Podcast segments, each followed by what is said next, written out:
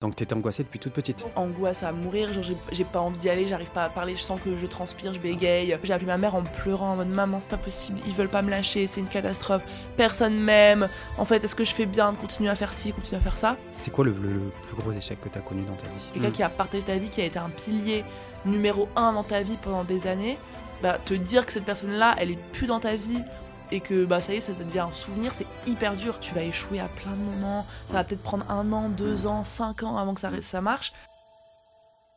Bienvenue à tous euh, dans le premier épisode du podcast euh, L'envers du décor. J'ai le grand, grand, grand plaisir. je rigole parce que je suis en train de voir mon invité qui est toute souriante et, euh, et très heureuse d'être là. Ah, j'ai ma première invitée, Margot. Euh, super, super, super content qu'elle soit ici. Je fais un petit rappel, euh, Margot, pour les personnes qui nous écoutent là actuellement, euh, parce que ce, podcast va être sur toutes les plateformes, donc que ce soit Apple Podcast, Spotify, YouTube, TikTok, bref, ce sera un peu partout. petit rappel du, concept de l'émission. J'invite des entrepreneurs, qui soient, qui soient successful ou pas, hein, qui démarrent aussi leur journée, pour partager un petit peu l'envers du décor de l'entrepreneuriat pour parler, euh, pour parler un peu de tout, euh, mais pas de business du tout. On va essayer de parler de choses un peu profondes, de, de, sujets perso. Et euh, ce qui est important pour moi, c'est aussi désacraliser, désacraliser un petit peu l'entrepreneuriat, le business, décomplexer les gens, parce qu'il y a pas mal de personnes aussi qui potentiellement sont, sont, complexées par tout ça et qui, qui, qui, qui font face à des, à des échecs, à des doutes. Voilà, faire un petit contre-pied de tout ce qu'on voit actuellement sur les réseaux donc euh, Margot, ben écoute, euh, très content que tu sois, tu sois eh ici. écoute, merci beaucoup pour l'invitation. Concept très stylé, donc je suis très contente d'être la première euh, invitée de ce podcast. Ben, ça me fait plaisir, ça me fait plaisir. Margot, du coup, pour commencer, est-ce que tu pourrais, tu pourrais te présenter pour les personnes qui te connaîtraient pas forcément? Oui, bien sûr. Bien sûr. Du coup, moi, je m'appelle Margot, j'ai 24 ans et je me suis lancée dans l'entrepreneuriat il y a deux ans et demi à peu près. Et aujourd'hui, j'accompagne les femmes principalement à développer une activité euh, en ligne qui soit rentable et qui soit euh, épanouissante pour elles au travers d'un programme de formation qui s'appelle Boost on Biz. Donc euh, à l'heure actuelle, je suis uniquement centrée là-dessus et je me suis axée sur les femmes parce que c'est quelque chose qui me tient à cœur de ouf. Peut-être qu'on aura l'occasion d'en reparler, mais, mais voilà. Voilà ce que je fais aujourd'hui.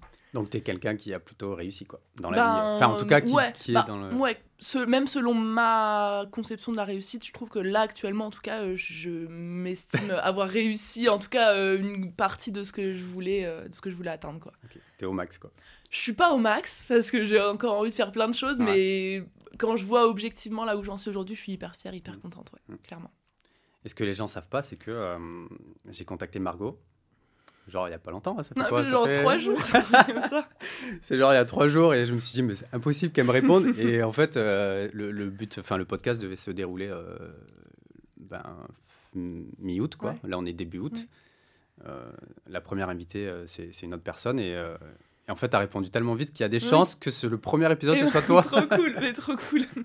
Donc c'est trop bien. Non, oui, parce que je reçois pas mal d'invitations, mais là, c'est vrai que Genre le concept de justement montrer un peu l'envers du décor et pas tout le temps parler de la même chose et de donner des conseils pour euh, gagner de l'argent, avoir un business et justement de partager les, les pas les mauvais côtés mais les côtés un peu plus challengeants, plus difficiles de tout ça, ça me tient grave à cœur dans ma com aussi donc euh, concept parfait quoi. Bah trop bien en fait, le but c'est vraiment de parler de des choses de la vie aussi, euh, le perso, comment ça peut t'affecter, etc. parce que c'est vrai qu'il y a beaucoup maintenant on commence à avoir beaucoup de podcasts business. Ouais tu vois. Ouais. Euh, notamment avec Yomi ou Sama qui ont un peu tout dé... de Ils sont arrivés, ils ont tout démonté. Vraiment, vraiment. Euh, c'est cool, je trouve c'est super, c'est super inspirant et même pour moi, moi je suis un gros consommateur, hein, tu vois.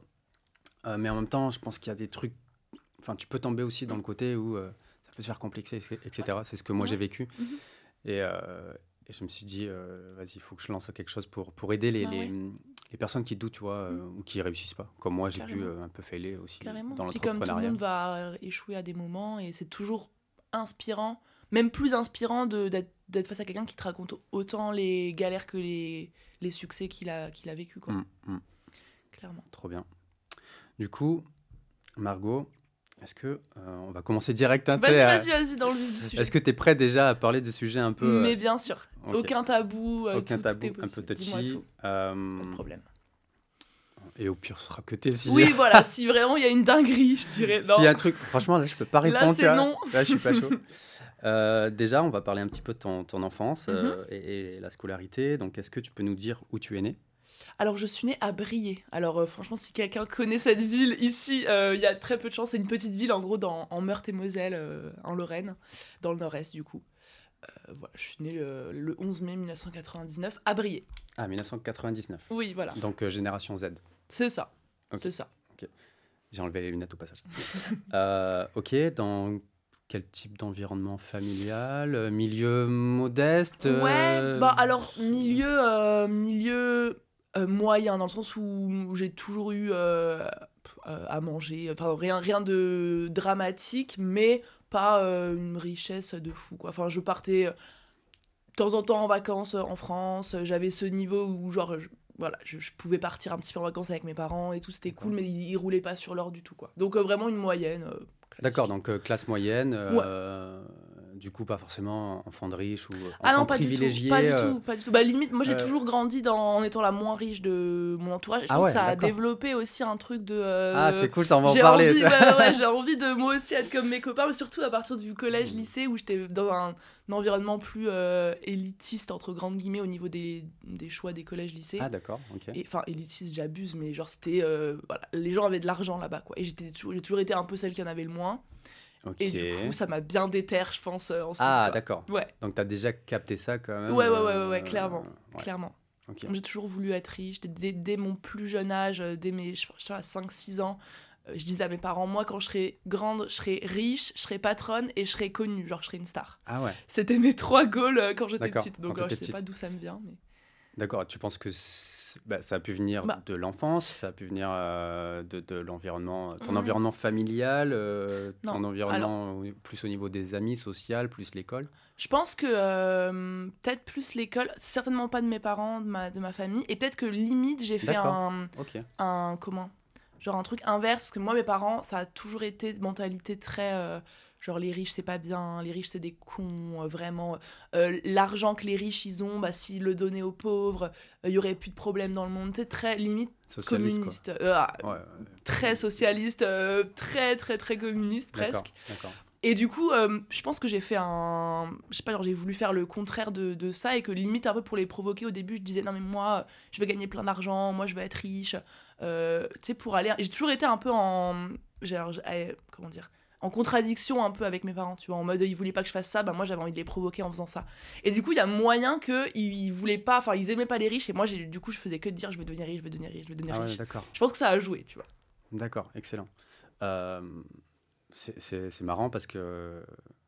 Enfin, c'est marrant à quel point euh, ton enfance et les parents vont conditionner ce que tu vas devenir. Ah, Soit, enfin, ça c'est mon avis, Ouais, mais soit tu vas prendre la direction de tes parents, c'est ça. soit tu vas faire tout l'inverse. Ouais, c'est ça. Ça. Donc toi, en fait, euh, tes parents, ils font. Ils étaient. Quoi comme bah, alors là, mon père, il s'est lancé dans l'entrepreneuriat, mais de base, ils étaient profs tous les deux.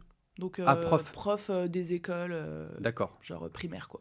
T'as pas eu des Donc, blagues sur le fait que tes parents soient profs Non, ça va, en vrai, ça va. Ça va. Ouais. Mais, euh, mais ouais, donc fonctionnaire, euh, mentalité euh, fonctionnaire, euh, voilà, classique, quoi. Et certainement euh, pas entrepreneuriat. euh. Plus, euh, il faut un CDI. euh, Ouais, largement. Sécuriser Largement. euh, ton Ah ouais, avenir, ouais, etc. Ah oui, surtout ma mère, quoi. Ok. Donc milieu modeste et. euh, qu'est-ce que je voulais poser comme question? Euh, Ouais, tu, tu, tu partais en vacances, mais c'était pas non plus. Oui. euh, Oui, non, je, je- on avait les moyens de partir une semaine, euh, Ouais. pas loin en France, de, de- je sais pas, Ok. dans le Jura, des trucs comme ça. Mais... Toujours en France. Ouais, toujours en France, ouais. Tes parents voyagent? Mes parents voyagent pas, non. D'accord. Ça, c'est rigolo Non. parce que enfin, là, tu me dis plein de choses, ça me, ça me, ça me parle parce que c'est un Ouais. peu aussi mon histoire où justement, ouais, euh, les parents, enfin, milieu modeste, quoi, très Ouais. modeste. Ouais.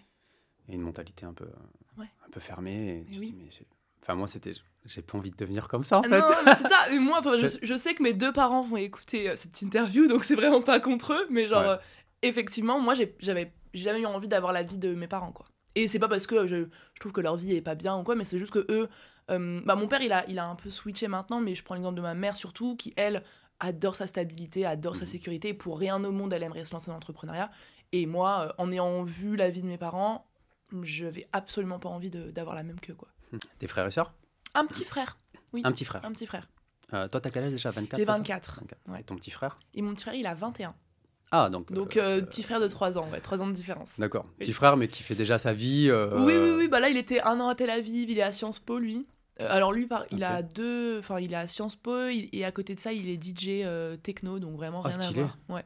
Il sait pas trop. Enfin, là, euh, moi, j'ai arrêté les études du coup en licence. Et lui, là, il arrive à la fin de sa licence, il doit reprendre le master. Et il est en mode, est-ce que je. Enfin, genre, il va reprendre, mais il a, Mm. il, a, il a pas du tout envie et tout. Donc, je le soupçonne de d'arrêter euh, dans un temps plus ou moins proche pour se focus sur euh, sa carrière de DJ, quoi. Mais j'imagine que s'il prend l'exemple sur sa sœur. euh, Oui, voilà. Il va Je- essayer de je faire les choses. je suis pas celle qui va lui dire va absolument au bout de ton master et mets de côté Ouais. ta passion pour, euh, pour être DJ, quoi. Et du coup, quand tu disais, quand tu disais que tu avais fait des écoles un peu plus élitistes, comment tu as Bah, fait? Comment c'est- pas élitiste, j'abuse. C'est juste qu'en fait, j'étais dans une. Enfin, de base, j'ai grandi un peu dans la campagne quand j'étais plus petite. Mhm. Et à partir du lycée, surtout, je, je suis partie en ville à Metz.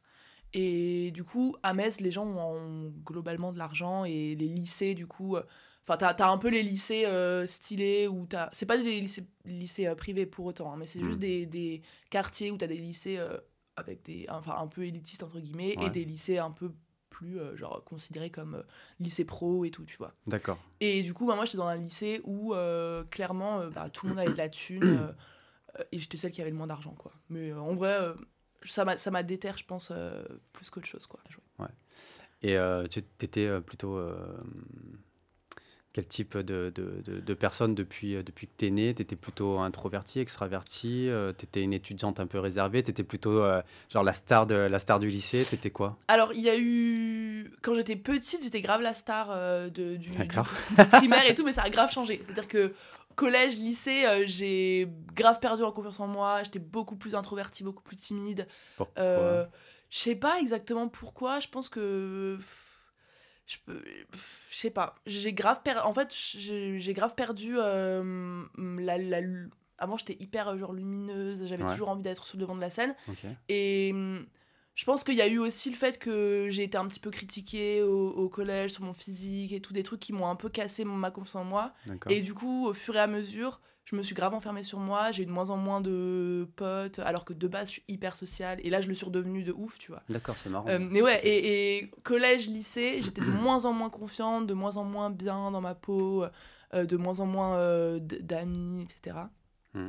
Et, euh, et en fait, je pense que l'entrepreneuriat, ça m'a aidé à retrouver un peu euh, celle que j'étais avant et la vraie moi, tu vois, parce que maintenant, je suis, enfin, je suis quasiment plus complexée, j'ai grave confiance en moi par rapport à avant. Et du coup, euh, bah, je pense que je suis née de base ultra sociale, extravertie, euh, confiante, envie d'être sur le devant de la scène. Ça s'est un peu évaporé collège, lycée avec les complexes et tout. Et là, je suis en train de revenir là-dedans. J'ai Ah, envie de creuser quand même sur. Waouh, j'ai tapé dans le micro, ça va. Euh, tes parents, ils étaient, euh, ils sont, ils sont, ils sont quel type de caractère euh, Ça fait un peu, tu ça fait un peu thérapie. On Ouais, dirait ouais. que non, vraiment, suis je ta suis chez psy. mon psy, là, vraiment. je suis ta psy. Euh, C'est-à-dire ouais, caractère. ils sont, des- ton père ou ta mère, introverti, extraverti, ils sont, ils sont comment Est-ce qu'ils t'ont inspiré en tout cas? Est-ce que, est-ce que tu, as l'impression que tu ressembles plus à ton père ou plus à ta mère? En termes de je caractère ressemble tellement pas à ma mère, donc je dirais plus à mon père. en D'accord. termes de caractère. Ma mère, c'est tout l'inverse de moi. C'est. Euh, Enfin, rigide, genre c'est hyper euh, méchant comme truc, mais genre. Elle euh, écoute, hein, mais donc oui, elle écoute et attention. elle travaille avec moi maintenant. Donc en plus, Ah ouais. euh, elle, est, elle est ma complémentarité parfaite, mais du coup, je lui, je ressemble absolument pas. Genre, elle, elle est. euh, prendre des risques, c'est une catastrophe. La sécurité, c'est hyper important. euh, le droit chemin, c'est important. Mon père, il est un peu plus fou, entre Enfin, un peu plus fou, un peu plus. genre. il a envie de découvrir, il est un peu plus curieux et tout. mm, Ma mère, elle mm. l'est pas du tout. Moi, je ressemble plus à mon père quand même, au niveau du caractère. C'est pour ça que lui, c'est lancé dans l'entrepreneuriat aussi. Finalement, je pense qu'on a un peu plus la rigolo ça. hein. façon de voir les choses, ouais. Et ton père s'est lancé dans l'entrepreneuriat euh, tard a- alors? Bah ouais, c'est ça. Il avait, je sais pas, 48 ans, un truc comme ça. Comme quoi, y a, Donc, euh, pour les gens qui nous écoutent, il n'y a pas d'âge. Ah bah non, il n'y a pas d'âge, il n'y a pas d'âge, vraiment. Mais regarde ton père, euh, Mais c'est ça. commence à 48 ans et C'est trop cool en Mais fait. oui. C'est un bon message d'espoir aussi de pour ceux qui veulent se lancer à 40 De ans, ouf. 45 ans, Il n'y a etc. pas d'âge. Genre vraiment, Ouais. dans l'entrepreneuriat, l'âge, ça joue pas du tout. Ouais, Genre, c'est juste toi avec toi-même, que t'es 18 ans ou que t'en es euh, 60, tu peux faire un truc de ouf. euh, ouais, c'est trop bien quoi. bah, de ouf. Comme leçon. T'as zéro barrière en fait. euh, surtout Ouais. les business en ligne, t'as pas de barrière dans le sens où t'as pas besoin d'investir de l'argent en général. Hmm. Euh, t'as pas besoin d'avoir tel ou tel âge, tel ou tel diplôme, euh, d'être telle ou telle personne. Tu peux être n'importe qui, n'importe quel âge, n'importe quel endroit dans le monde et tu peux réussir, quoi. C'est comme le mec de KFC, finalement, qui s'est lancé. euh, ça a commencé à décoller à Ouais. son- quand il avait 65 piges, quoi. Ah oui, mais oui, il y en a plein, il y en a plein. Tu vois, donc. Et t'as souvent une per- bah moi et c'est pour ça que j'ai du mal des fois moi je sais que ça a marché rapidement directement et beau enfin très bien mais hum, il y a eu plein de facteurs autres que ma motivation et mon travail qui ont fait que j'ai eu de la chance j'ai eu de, des bonnes les bonnes personnes les bons contacts euh, j'ai eu la bonne idée au bon moment dans le bon marché donc il y a eu plein de facteurs qui ont fait que et souvent euh, mes clientes ou même les gens euh, qui me suivent me demandent mais comment t'as fait pour réussir aussi vite? Pourquoi est-ce que moi ça prend plus de temps? Et, et au début, je me sentais pas légitime de- d'expliquer aux gens que c'est normal d'échouer pendant un certain temps parce que moi, je l'avais pas forcément vécu comme ça. Mm. Enfin, J'ai échoué plus tard, plus- enfin après mon lancement, mais au début, ça a été directement. euh, Ouais. euh, ça a très bien marché direct. Et du coup, j'avais pas forcément la, hum, enfin, j'avais pas forcément la légitimité. Et maintenant, j'explique à mes clientes, mais en fait, euh, genre, tu vas échouer à plein de moments. Ça va peut-être prendre un an, deux Mm. ans, cinq ans avant que ça, Mm. ça marche. Ouais. Mais l'important, c'est juste que tant que tu lâches pas l'affaire, ça veut dire que c'est pas un échec, c'est-à-dire que tu as toujours des chances d'y arriver et tu es toujours à un pas, une action, un truc de tout faire changer. Tu Ouais. tout peut vaciller du jour au lendemain dans l'entrepreneuriat. Mm. quoi. Il y a, y a Yomi qui, euh, qui dit. euh, parce que moi, j'ai commencé euh, dans le e-commerce hein, Ouais. grâce à Yomi, Oui. du coup. Et euh, il dit une chose il dit Vous êtes qu'à un seul produit de changer votre vie. Mais c'est ça, Tu vois c'est ça. Euh, Il y a Anthony Bourbon qui a une phrase de ouf Ouais. euh, que j'adore. Et il dit Un gagnant, c'est juste un perdant qui a essayé une fois de plus. Mais c'est ça, c'est ça. Et c'est ultra puissant. Et en fait, des fois, tu as des phrases comme ça, ultra oui. puissantes. Tu dis je, vais pas abandonner, en fait. Mais non, c'est ça. Parce qu'en fait, Ouais. genre vraiment, il, il suffit que si tu continues, il suffit que tu fasses une chose différente ou un truc qui sort Ouais. un peu, et là tout peut changer. Et en fait, ça, faut jamais que tu arrêtes avant que ce moment-là il arrive. c'est ça. Et puis, même si ça arrive pas, Ouais. c'est pas grave, au moins tu t'amuses quoi. Pendant, Mais c'est ça, c'est pendant ça. ton parcours. D'où l'importance de, ouais, de kiffer aussi ce que tu fais et la manière dont tu le fais et de pas être que focus sur l'argent. Sur, sinon, sur euh, l'argent et la réussite, parce qu'au bout d'un moment, tu peux pas. te décourager, mais je pense qu'il faut plus apprécier le, le chemin, quoi. C'est ça. Je pense qu'il faut avoir un objectif et ensuite il faut que le chemin pour y aller soit le plus agréable possible. Quoi. Ouais, parce que euh, tout le monde a envie de se lancer, et c'est, euh, il ouais. se rendre compte que c'est ultra dur. Euh, mais tu vois, moi, j'ai, j'ai bien galéré quand même. Mm. Mais malgré tout, j'ai toujours ce truc où tu dis j'abandonne. Et après, tu dis je kiffe tellement essayer de faire quelque chose pour moi mm, mm. Que euh, je peux pas abandonner, tu vois. Ouais, et pourtant, je suis toujours pas réussi et c'est pas grave.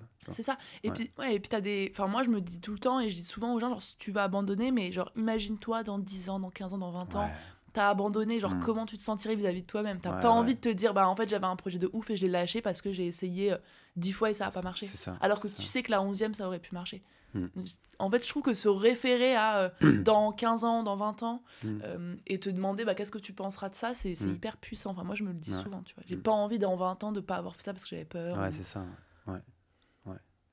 Et surtout, euh, arriver à la fin de sa vie et, Bah, et se dire je préfère avoir une vie sans regret Bah ouais. qu'arriver à la fin de ma vie. Et tu vois, moi, par exemple, comme ma mère ou ma grand-mère, toute, ma famille, en fait, Ouais.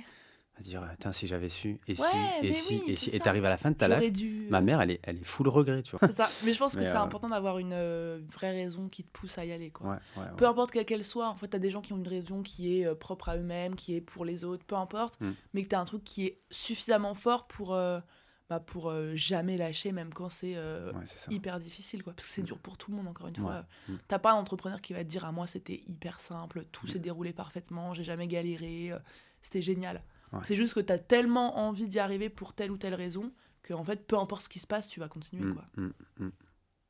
Intéressant.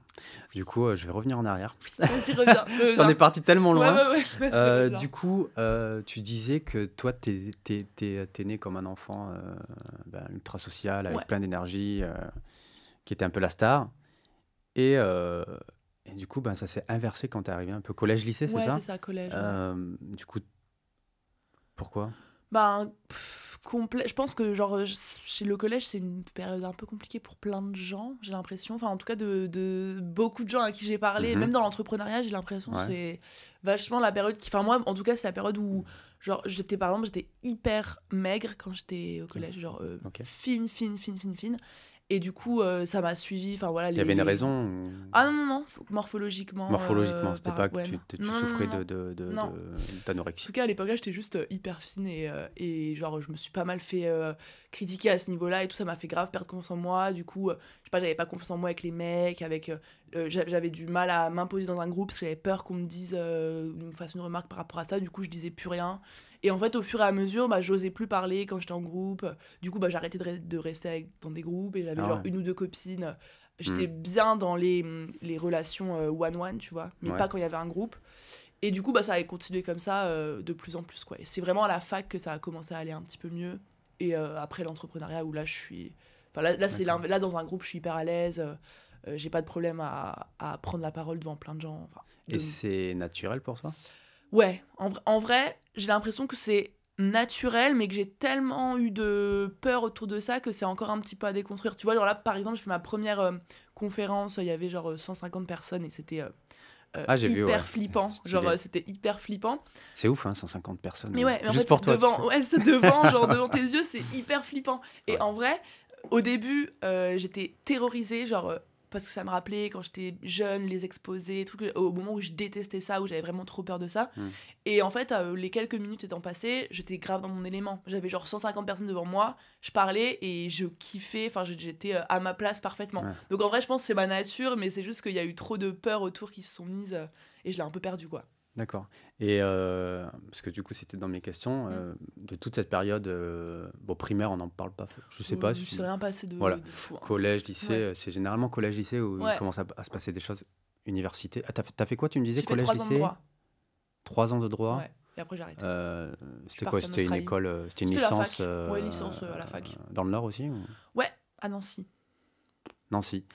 Rien de, rien, à- rien de fou. La nana qui n'aime pas du tout non, euh, son, euh, pas. où elle est née. Euh, et du coup, toute cette période-là, t'en as gardé des traumas? Pas du tout? Ouais, je pense quand même. hein. Bah, Ouais. je pense que, genre, euh, bah, tu vois, typiquement, euh, l'histoire de la conférence, ce que je ressens avant de monter euh, sur scène, entre grandes guillemets, Mhm. c'est 100% tiré de comment je me sentais avant. Euh, des fois, il y a des Tu périodes. ressens où- quoi du coup? Bah, genre, euh, j'ai angoisse à mourir, genre, j'ai pas envie d'y aller, j'arrive pas à parler, je sens que je transpire, Ah. je bégaye, euh, j'ai envie d'aller me cacher, de surtout pas. Enfin, j'ai envie d'annuler limite, tu vois. de- de- Comme nous au début du podcast. Ouais, quoi. non, mais en vrai, c'est c'est- que c'est- ça, ça revient à plein de moments. Mm. Genre, dès que j'ai un nouveau truc à faire ou que je dois m'exposer euh, euh, Mm. devant des gens ou parler de certaines choses, directement, la première chose que je me dis, c'est waouh, catastrophe, genre, ça va être trop dur, Ouais. euh, je suis trop stressée, je suis trop Ouais. angoissée. J'y pense, j'y pense, j'y pense, j'y pense. Je me dis, ah, il, il risque de se passer ci, ça, ça. En Mm. fait, une fois que je suis dedans, ça va. Mais il y a plein de. Même, tu vois, par exemple, quand je vais aller dans une soirée, dans, je sais pas, d'entrepreneur ou un dîner où il va y avoir plein de gens euh, que je connais pas, Mhm. première réaction, c'est euh, je sais pas comment je vais faire pour parler aux gens, euh, je suis trop timide, j'ose pas, euh, je sais pas quoi dire. Et tu sais, je me recroqueville un peu, je suis en mode. ah, et, et au final, euh, je, ça va. D'accord, ouais, Mais tu vois, j'ai des trucs qui remontent des fois de, ok, intéressant. de stress, quoi. Ouais. J'ai j'ai un petit peu écouté tes, euh, tes podcasts et euh, tes, tes vidéos YouTube. euh, je sais pas si c'est, je sais pas si c'était dans l'interview. Tu disais que tu aimerais bien aider les étudiants, Ouais, grave. les jeunes. grave. Pourquoi? Mais parce que moi, j'aurais Ils t'ont fait la misère Pourquoi? Mais Non, non, mais non, non, non. Là, en vrai, j'aurais tellement rêvé euh, que quelqu'un me dise, genre, que ce soit au collège ou au lycée, genre, tu peux devenir entrepreneuse, tu peux. Ouais. euh, euh, Enfin, il y, a- il y a une autre voie que Mm. la voie classique. Parce que moi, je sais pour le coup que j'ai jamais. Je me suis jamais sentie à ma place euh, dans ce schéma-là, justement. Tu vois, genre, euh, j'ai jamais su ce que je voulais faire. Ça m'a toujours hyper stressée. Quand je devais faire un choix d'études, euh, même un choix de genre S, ES, C'est euh, machin, j'étais en mode, ouah, je ne sais pas. Ça, Euh, c'est une dinguerie quand même. mais oui. Quand on te demande à, à Mais 15 non, mais ans, tu veux faire quoi dans ta Mais vie c'est ça. Et genre, Bah, Je sais pas en fait, frérot, j'ai juste envie de jouer à la console. C'est ça. mais t'as des gens, genre, ils sont, ils sont pas stressés par ça. Moi, c'était en mode, je me disais, mais je ne vais rien faire de ma vie, je trouverai jamais quelque chose que j'aime. Du coup, j'avais Mm. été en droit. Euh, c'était une cata, les cours, l'environnement, les gens avec moi. Ouais. Ça n'allait pas du tout. Et genre, ça Mm. m'a fait que, toute l'année qui sont passées, ça m'a conforté dans le fait que je trouverais pas ma voie, que j'avais pas de place ici, en fait, et que. Ouais. euh, euh, genre je trouverais jamais quelque chose qui allait me correspondre. Et genre c'était hyper euh, euh, angoissant pour moi tu vois. C'était vraiment quelque chose qui me tenait à cœur de, de me dire je veux je veux kiffer ma vie mais il y a aucune voie qui me semble me correspondre. T'as jamais, euh, depuis, enfin depuis que t'es, c'était quoi ton rêve quand t'étais gamine? Tu voulais devenir ah je voulais je voulais devenir patronne Ah direct. ah direct je voulais Ah ouais, vénère patronne vraiment T'as pas eu de je sais pas de quoi hein, mais non patronne patron, je sais pas de quoi, mais patronne mais quoi. patronne vraiment Excellent. Bah du coup, t'as réussi, t'es patron. oui bah voilà c'est ça j'ai j'ai accompli mon rêve d'enfant là mais je voulais être patronne. Mais tu te doutes bien que euh, voilà, devenir patronne, c'est pas un truc que tu dis. Enfin, je sais pas, genre, au plus au lycée, j'avais oublié que j'avais ce, ce rêve-là, tu vois, et puis même devenir patronne. euh, c'est un truc, tu te dis, quand j'aurai 50 ans, peut-être, quand j'aurai eu euh, Ouais. 20 ans d'expérience, là, Mm, je pourrais mm, peut-être euh, monter Ouais. une entreprise. Tu te dis pas qu'à 20 23 ans, tu peux lancer un business, quoi. Ouais. Enfin, moi, je me le disais pas. Et du coup, justement, je veux intervenir chez les jeunes parce que euh, bah, je- j'aimerais. que- enfin, je sais qu'il y a plein de gens qui sont comme moi. Et t'as plein de gens qui, si juste tu leur dis c'est possible, il y a un truc qui se débloque et ensuite euh, ils peuvent, euh, Ouais, je suis totalement peuvent d'accord. le faire Je aussi. suis Quoi. totalement aligné. En vrai, j'ai envie que n'importe quel jeune, euh, peu importe d'où il vienne, de quel Ouais. milieu il vient, genre, Mm. puisse se dire qu'il y a une, une voie pour lui qui est possible. Quoi. Ouais. Parce que je le pense vraiment. Genre, je pense vraiment que, euh, pour le coup, euh, ce que je fais, je dis pas que tout le monde peut le faire, enfin forcément dans les proportions euh, où je le fais, tu vois, mais genre gagner euh, 2, 3, 4, 5 000 euros sur Internet, ou même un SMIC, enfin tu vois, gagner de l'argent sur Internet, c'est- possible, genre moyen. sans, euh, peu importe les critères euh, dans lesquels tu as grandi, l'environnement dans lequel tu as Mm. grandi, les gens qui t'entourent et tout, tout le monde peut, plus, peut y arriver, tu vois. Pour les gens qui nous écoutent, euh, pardon, je t'ai coupé. Euh, tu peux rappeler un petit peu tes chiffres? Juste pour Ouais. remettre les choses au clair, parce que peut-être que les gens. Bah là, euh, j'ai j'ai fait euh, bah, 100 000 euros là, ce mois de juillet. Euh, et puis avant, c'était un peu autour de 80-90 ces derniers mois là, depuis le début de l'année. Donc énervé, quoi. très cool, très cool, très cool. Et en- au total, tu as dépassé les, le ouais, million bah le million, ouais, ouais, depuis, depuis deux ans et demi. à 24 ans. Oui, c'est cool, c'est cool. Donc voilà. Un petit disclaimer, euh, il s'agit pas de l'argent que je- j'encaisse tous les mois dans ma poche, bien évidemment. Mais parce que voilà, on connaît les, les gens sur LinkedIn, sur Instagram. euh, voilà. Je préfère le rappeler, euh, il y a des charges et puis des impôts, mais c'est quand même trop cool. Euh, c'est quoi ta relation avec ta famille? Hyper proche. Hum, hyper, hyper proche. euh, mais de ma famille en règle générale. Alors, c'est-à-dire, même s'il y a eu, encore une fois, collège, lycée, euh, compliqué aussi au niveau de ma famille, euh, par des petits soucis euh, en interne, mes parents qui divorcent, ça se passe pas forcément. Tes parents sont divorcés Ouais, ouais, ouais. Depuis longtemps Depuis la troisième. T'avais quel âge? Donc j'avais euh, 15 ans. on, dirait, on dirait vraiment que je suis un psy. Vraiment. Comment l'as-tu vécu? En vrai, je l'ai pas hyper bien vécu, quoi tu vois. Ouais. Et parce que moi, en plus, je suis. Et ça, c'est un truc important, je pense, c'est que j'ai, je, j'ai- je suis depuis toujours, je pense, une hyper méga sensible. Mais D'accord. Ma mère, qui a eu beaucoup d'impact dans comment je, je me suis développée, a- m'a toujours dit genre euh, sois forte. Tu sais, elle, elle m'a grave élevée avec le truc de pleure pas pour ça faut que tu sois forte. Euh, allez ma fille euh, c'est bon c'est tu sais euh, euh, je devais pas trop montrer mes émotions je devais rester tout le temps forte et tout. Et je pense que du coup toute ma vie c'est pas je pense c'est je suis Ça, c'est de ma ta vie- mère, c'est ça? Ouais ma mère. T'as des origines particulières? Italienne. Je sais pas si c'est ouais je pense enfin Ça peut jouer un peu. Ouais ouais. Mais en Ouais. tout cas ouais elle était en mode euh, 100% euh, ouais Ta mère? Euh, non pas ma mère mais ses parents toute, toute ma famille enfin tous mes grands-parents et tout euh, Donc, côté de ta mère, c'est Euh, italien? Mon père aussi, ouais. Ah ouais, t'es italienne ouais, ouais. Il y a juste mes parents qui sont bah, nés en France, quoi. Mais... Ok. Et du coup, bah, je sais pas quel impact ça a eu, mais en tout cas, ma mère, elle était en mode, euh, ma fille, même, tu vois, euh, tu faut jamais que tu dépendes d'un mec, faut toujours que tu puisses euh, t'assumer par toi-même, faut que tu sois absolument indépendante, faut que tu sois forte et tout. Et du Mhm. coup, je pense que toute ma vie, j'ai voulu jouer à la meuf insensible qui a pas de cœur, rien de latin, elle est, elle est au-dessus, inaccessible, indépendante, euh, tout lui glisse dessus et tout. Et du coup, je me suis grave coupée d'une partie de mes émotions. Euh, et depuis que je suis dans l'entrepreneuriat, euh, je me les prends beaucoup plus en pleine gueule. Et c'est là que je me suis rendu compte qu'en fait, je sais plus pourquoi je parlais de ça, mais bref, je suis hyper sensible de base et que Mhm. j'ai- j'ai dû me couper de ça pendant toute ma vie, quoi.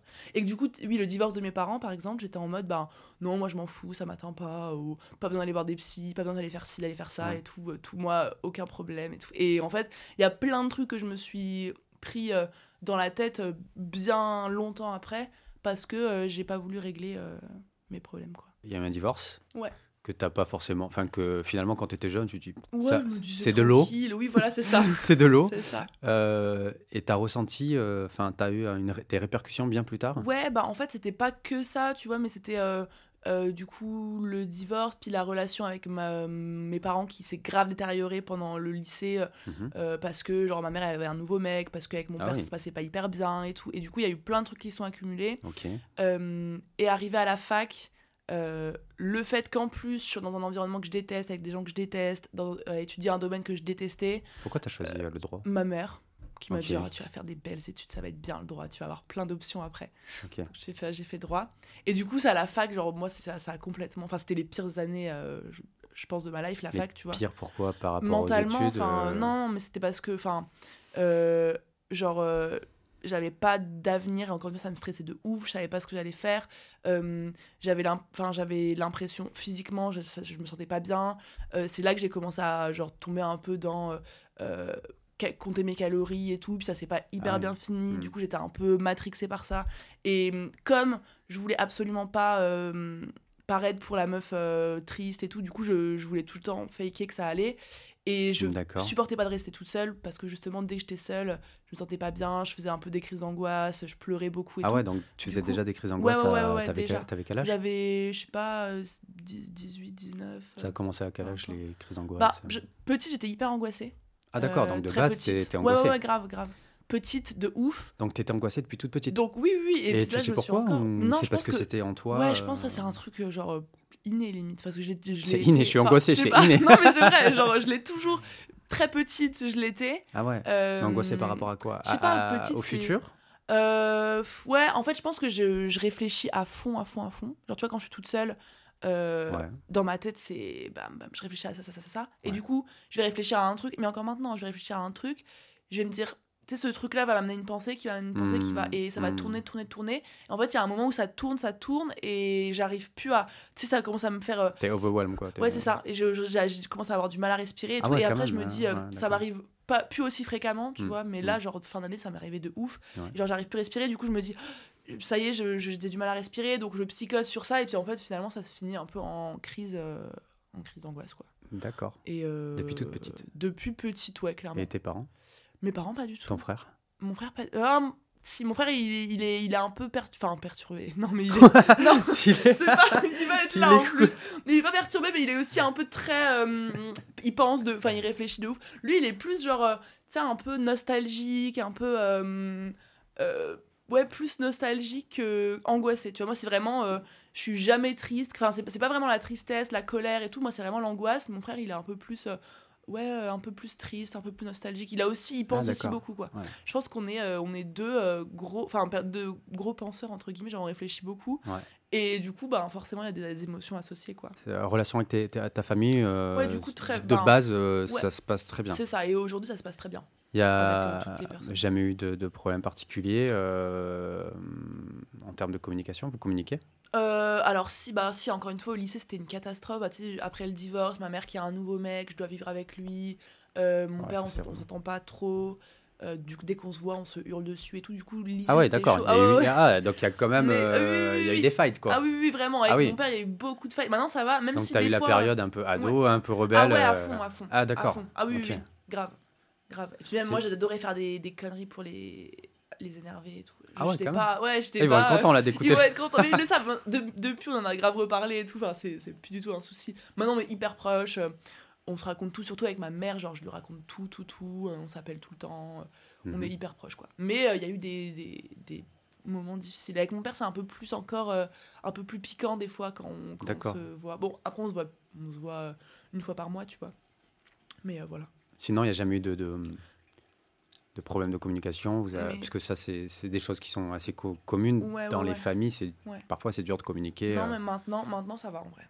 Est-ce que euh, vous vous dites je t'aime? Ouais, en vrai, mais depuis, depuis peu aussi. Je- à ton père? Ouais, alors moi j'ai quand même. Ton père te dit je t'aime? Oui, voilà, parce que j'ai quand même du... j'ai plus de mal euh, à le dire, mais si mon père me le dit clairement, ma mère me. c'est bien ça. Ouais, mon père me le dit, ma mère me le dit moins, mais elle me le dit quand même en vrai. Et moi, euh, bon, c'est toujours un peu. J'ai l'impression euh, que ta mère, c'est plus la femme Ah mais forte. oui, euh, ah mais c'est pour ça. Moi genre quand on imagine traditionnellement, parce que moi ça me saoule les, les, trucs- les trucs là, mais traditionnellement un mec et une meuf, euh, ma, ma mère c'est elle, elle prend. C'est la femme le- forte, quoi, ouais, c'est le ça, genre, C'est ça, c'est ça. Ok. Et ouais non clairement, clairement. J'en ai connu pas mal des, des mères comme Mais ça. je hein, pense que vois, la génération, ouais, La génération de nos, de nos mamans, du coup, il y a beaucoup de. Ouais. Je pense que c'est parce que c'est la génération qui a suivi justement euh, l'indépendance des femmes et tout, et je pense qu'elles se sont dit en mode euh, let's go, euh, Hmm. on y va quoi. Et avec ton frère? Et mon frère, ultra proche. Ultra, Ah, ultra, ultra proche. Ah ouais. Genre, Vous c'est- arrivez à vous dire je t'aime, etc. Bah ouais, après, euh, on se le dit pas non plus. dur, hein. euh, ouais, en vrai, c'est pas un truc que je dis euh, franchement non plus à beaucoup de personnes. Hmm. Enfin, je Hmm. le pense de ouf et on le sait qu'on s'aime de ouf, mais on va pas se le dire. Mais c'est dur, hein. Mais ouais, ouais, vraiment, c'est Ouais. un mot qui arrache la gueule quand même. hein. C'est ouf, c'est ouf. Vraiment. D'autant plus, euh, enfin, moi, par exemple, dans, dans ma famille. Enfin, c'était très long, tu vois, pour dire. euh, sur- Parce que moi, j'ai grandi avec deux, euh, deux grands frères. Ouais. Du coup, pour ma mère, que des garçons, quoi. Ouais. Tu vois, dire je t'aime. euh, Ouais, ouais, ouais. Mon père, je, je crois qu'il m'a jamais dit je t'aime. Ouais. tu vois. Euh, Mais, pour... Mais quand t'es gamin, tu t'en fous. Ouais. tu Ouais, de toute façon, je m'en fous. Ah ouais, c'est ça. Je suis un mec, tu vois. C'est ça. Mais euh, en fait, tu te rends compte que c'est important Mais après de, de- important, de mais dire, oui, euh, bien sûr. dire je t'aime à tes proches, quoi. Mais bien sûr. Bien sûr. Oui, parce que j'avais écrit est-ce que c'est facile pour toi de te faire des amis Mais tu me disais que. Maintenant, ouais. Maintenant, oui. Avant, c'était ouais. compliqué. Ouais. Bah, D'accord. Ouais, encore une fois, avant, j'allais pas, j'allais pas facilement vers les autres euh, parce que j'étais hyper, enfin, quand j'étais timide euh, et, et j'avais l'impression, je pense que j'avais un gros problème d'estime aussi. Genre, je me disais non, je vais être gênante, je vais être, Ah ouais. je vais être ridicule si je fais ça et tout. Maintenant, euh, j'ai, peu- enfin, peu de problèmes à, enfin, j'ai pas de problème à parler avec des gens. Ouais. T'es peut-être même plus impressionnante pour les autres que. Bah, En fait, peut-être qu'ils ont un peu peur de toi. Maintenant, quoi. je suis, je suis impressionnée par euh, beaucoup moins de personnes qu'avant, limite Mm. peu de personnes Mm. maintenant. C'est plus parce que- eux qui vont être impressionnés Ouais, bah, par toi ben, et ta réussite. Après, ouais, c'est ça. Mais après, moi, j'ai- pas envie de- d'avoir ça non plus. Genre, j'ai envie de, de- que ce soit euh, à égalité, tu vois. Enfin, Ouais. qu'il n'y ait pas quelqu'un qui soit impressionné par l'autre. Mais c'est vrai que moi, je me sens plus impressionnée par beaucoup de monde, quoi. Ça m'arrive encore de temps en temps. Est-ce que t'as eu le. Ah, t'as- t'as encore le truc où t'es impressionné Bah, par les en gens? fait, je sais pas, c'est con, mais genre, euh, pour moi, quelqu'un qui va avoir plus de succès, plus de visibilité, je vais être impressionnée par lui. Forcément. Et je pense que c'est normal, hein, mais c'est du coup Normal. que. Mais moi, quand je t'ai contacté, je me dis. Oh, mais t'abuses! Elle va pas répondre, quoi. Enfin, a- non, mais Non, ouais, mais- non, mais pas du tout. Mais en fait, ouais, non, c'est des gens, enfin, tout le monde est humain, c'est des gens comme nous, tu vois, c'est juste que forcément, t'as peur, euh, tu te dis, ouais, c'est, elle est là, moi je suis Mm. là, donc forcément. Mais en vrai, euh, tu te rends compte que c'est pas parce que t'as plus d'argent ou plus de visibilité que Mm. t'es euh, plus. euh, je sais Ouais. pas, si, Parce que toi, tu es dans un. Tu restes quand même. Tu, tu restes... essaies toujours de rester dans un environnement d'entrepreneur. Ouais, là, je suis Bah, tout le temps. je suis dans un, un- au WeWork, je sais pas si tu vois, c'est des coworking. ouais, ouais. ouais. Bah, je suis. Lequel, du coup? je vais à celui du rue du Colisée, Champs-Élysées ou Haussmann dans le 8e. Ok. Et du coup, je suis avec un groupe de, je sais pas, 12, 12 15 entrepreneurs, donc je suis Mm. tous les jours avec eux. D'accord. Donc du coup, c'est hyper motivant. Ouais. Et, euh, et puis, je, je rencontre pas mal. En vrai, Mm. on, on a des soirées, à des repas. Ouais. Donc, je suis toujours dans un environnement. euh, C'est important, je pense. Ouais, grave. Là, je vais à Dubaï euh, en octobre. Enfin, je vais à Bali en septembre. Ah, tu retournes à Bali? Ouais, je retourne à Bali. J'avais des questions sur Bali. Ah bah voilà, je retourne à Bali. Après, je vais aller à Dubaï aussi pendant un, un mois ou deux pour faire du réseau et tout. Après, je, je reviendrai. T'as aimé Bali? J'ai aimé Bali. J'ai aimé Bali. J'ai adoré Bali, mais je suis restée trois mois quasiment. Trois mois. Deux mois et demi. Ouais. C'était juste une période euh, où c'était pas euh, la meilleure période de ma life, tu vois. On, va en mais on va en parler. ouais, ouais, ouais, mais hormis ça, Bali est une île incroyable. C'est pour ça que j'ai trop envie d'y retourner en étant dans un beau mood, quoi.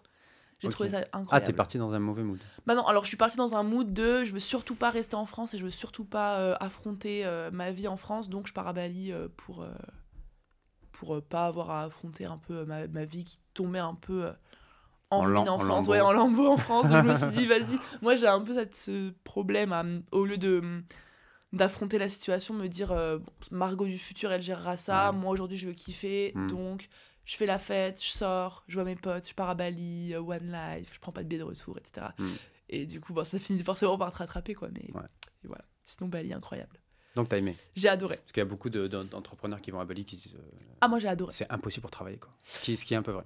Ça, je suis d'accord. C'est mon ressenti. Ça, c'est sûr qu'à Bali, faire des journées de 10 heures euh, ou de 8 heures, il faut y aller. hein. Moi, à Bali, c'est très très chill. Même là, quand je vais y aller, je sais très bien que je peux pas faire 8 heures, 18 heures à Bali. C'est Ouais, impossible. ouais. Il fait trop chaud, c'est humide. Et puis euh, il y a trop de distractions. c'est ça. T'as plein Mm. de trucs à faire. Moi, j'adore sortir, donc euh, Ouais. t'as plein de soirées, t'as plein de. Donc c'est compliqué. Et j'ai vraiment l'impr- l'impression qu'à Bali, il y a tellement de distractions, la vie est tellement pas chère que du coup, ben, en fait, tu vois quelqu'un qui gagne euh, 2000 euros euh, par mois en France, il va à Bali, il sent comme un roi, tu vois. Ouais, c'est ça. Il dit ouais, ben, j'ai réussi dans ma vie. Mhm. Ouais. Oui, Euh, retourne à Paris, tu vas voir si tu as réussi ta Bah, vie. clairement. Clairement. Et, euh, et je pense que c'est trop simple d'avoir une bonne vie à Bali. Du coup, ça peut-être que ça te pousse pas. Ouais, euh, c'est moins motivant, clairement. C'est vrai qu'il y a pas mal de gens qui m'ont dit ça aussi, c'est moins motivant. Mm. Moi, ouais, là, je sais que j'y vais euh, un mois, je pense, et j'y vais un mois euh, chill. Chill tu vois, euh, ouais. Je vais pas euh, me dire, je vais pas lancer un projet de malade quand je serai à Bali. Moi, je pense que c'est ça qu'il faut faire. Quand tu vas à Bali, vas-y pour chill ça, en fait. c'est Il ça. va pas pour travailler comme un C'est ça. euh, Ce sera pas possible, après, tu vas être déçu, tu vas te dire, ah, je fais pas assez et tout. Par contre, Dubaï à Skip, c'est incroyable pour bosser, c'est vénère. C'est l'inverse. Donc, je pense que je vais faire euh, un mois à Bali, après un ou deux mois à Dubaï, où là, Dubaï, je me mets une routine de malade. Parce que c'était Alec Henry, je sais pas si tu vois. Ouais, ouais. J'écoute son podcast, j'adore. Euh, justement, il disait euh, la différence entre euh, la vie à Bali et la vie à Dubaï. Les, en termes de prix, Ouais. tu te rends, quand tu fais Bali-Dubaï, tu te rends compte qu'à Dubaï, t'es pauvre. Quoi, Ouais, bah oui, bien et sûr. que bah, là, sûr. ouais, tu dois te donner pour Bah, faire des millions sûr. et des millions. je pense que. Dubaï, c'est comme Paris, à mon avis, à peu près. Je sais pas. Ouais, je sais pas. Je pense à peu près les mêmes prix. Paris, Oui, c'est cher pour toi?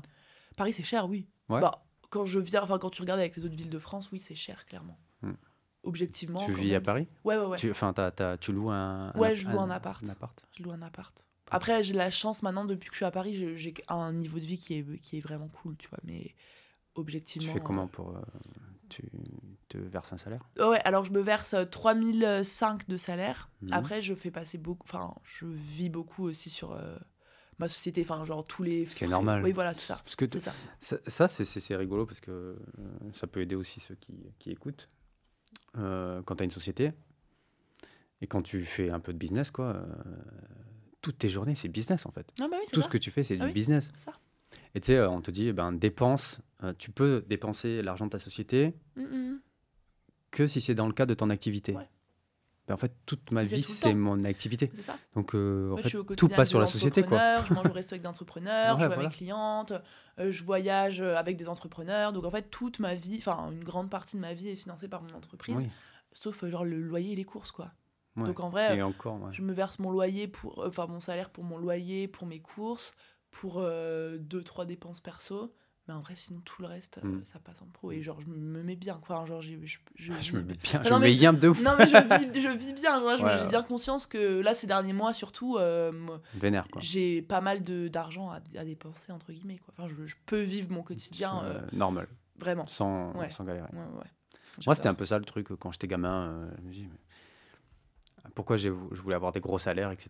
Je me dis, mais je veux pas être comme mes parents à compter les Ah ouais, centimes. mais chaque- c'est ça. Tu sais, tu vas faire tes courses, tu, tu regardes les, enfin, tu regardes euh, les trucs que tu as achetés, c'est etc. c'est une prison Ouais, vraiment. je te jure, ma mère comptait les centimes à chaque Ouais. fois quand il y avait le, le ticket de caisse à casino, Ouais. etc. Tu dis, mais euh, j'ai c'est pas envie de vivre comme ça, moi. C'est ça. Et quand je dis, quand je parle d'argent sur LinkedIn, que je dis que je veux en gagner euh, beaucoup, que j'adore ça, etc.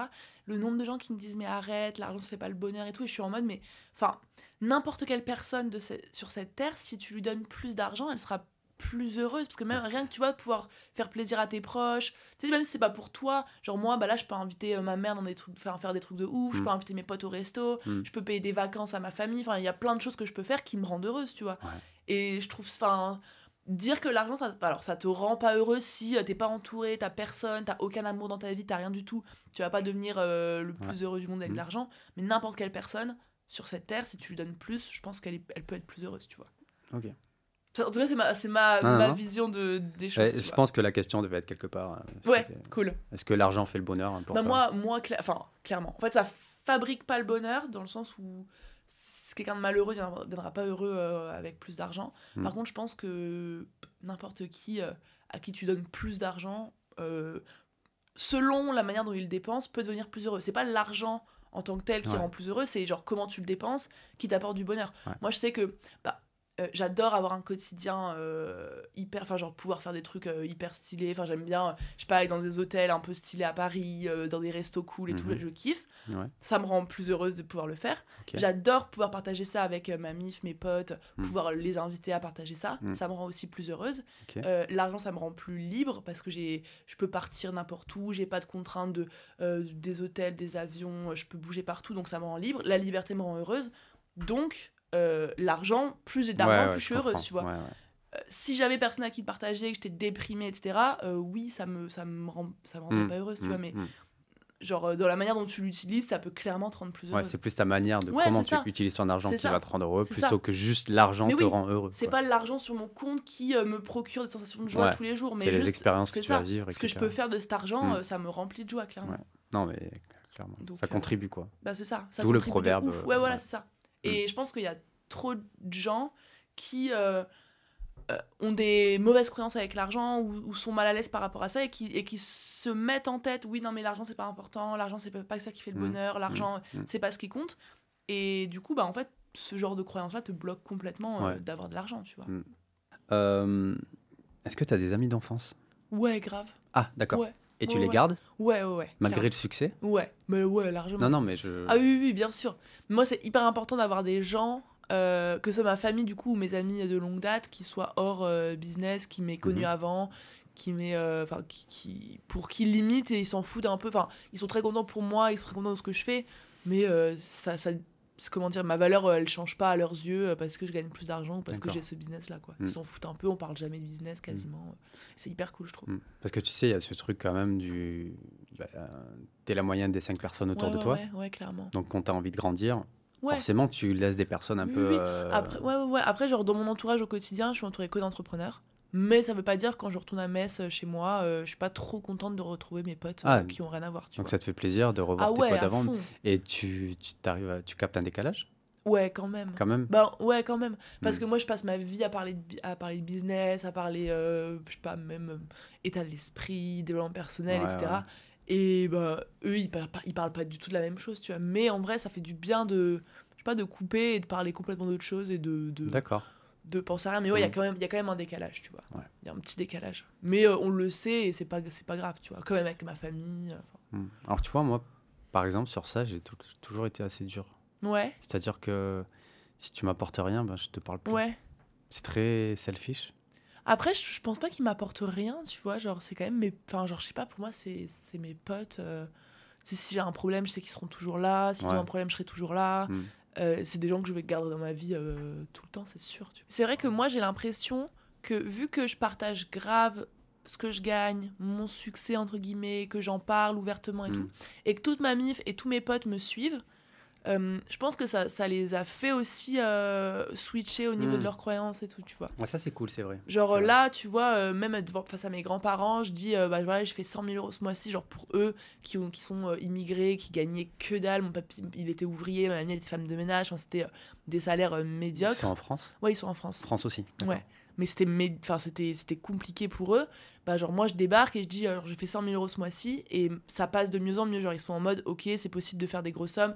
Euh, ma, ma petite fille, elle devient pas une grosse connasse, euh, égoïste, qui pense qu'à l'argent et tout. Mm. Et même mes parents, qui, bah, je te disais au début de l'interview, qui avaient une mentale ultra euh, communiste, machin, Ouais. euh, bah maintenant, ils me voient, ils voient que je gagne plein d'argent et que pour autant, je suis pas devenue une, une meuf euh, qui en a rien à foutre des autres et qui est une grosse connasse, tu vois. Ouais. Et du coup, ça les fait aussi euh, ouvrir les yeux sur le fait que euh, la richesse, ça veut pas dire euh, être une mauvaise personne, être égoïste, penser qu'à soi.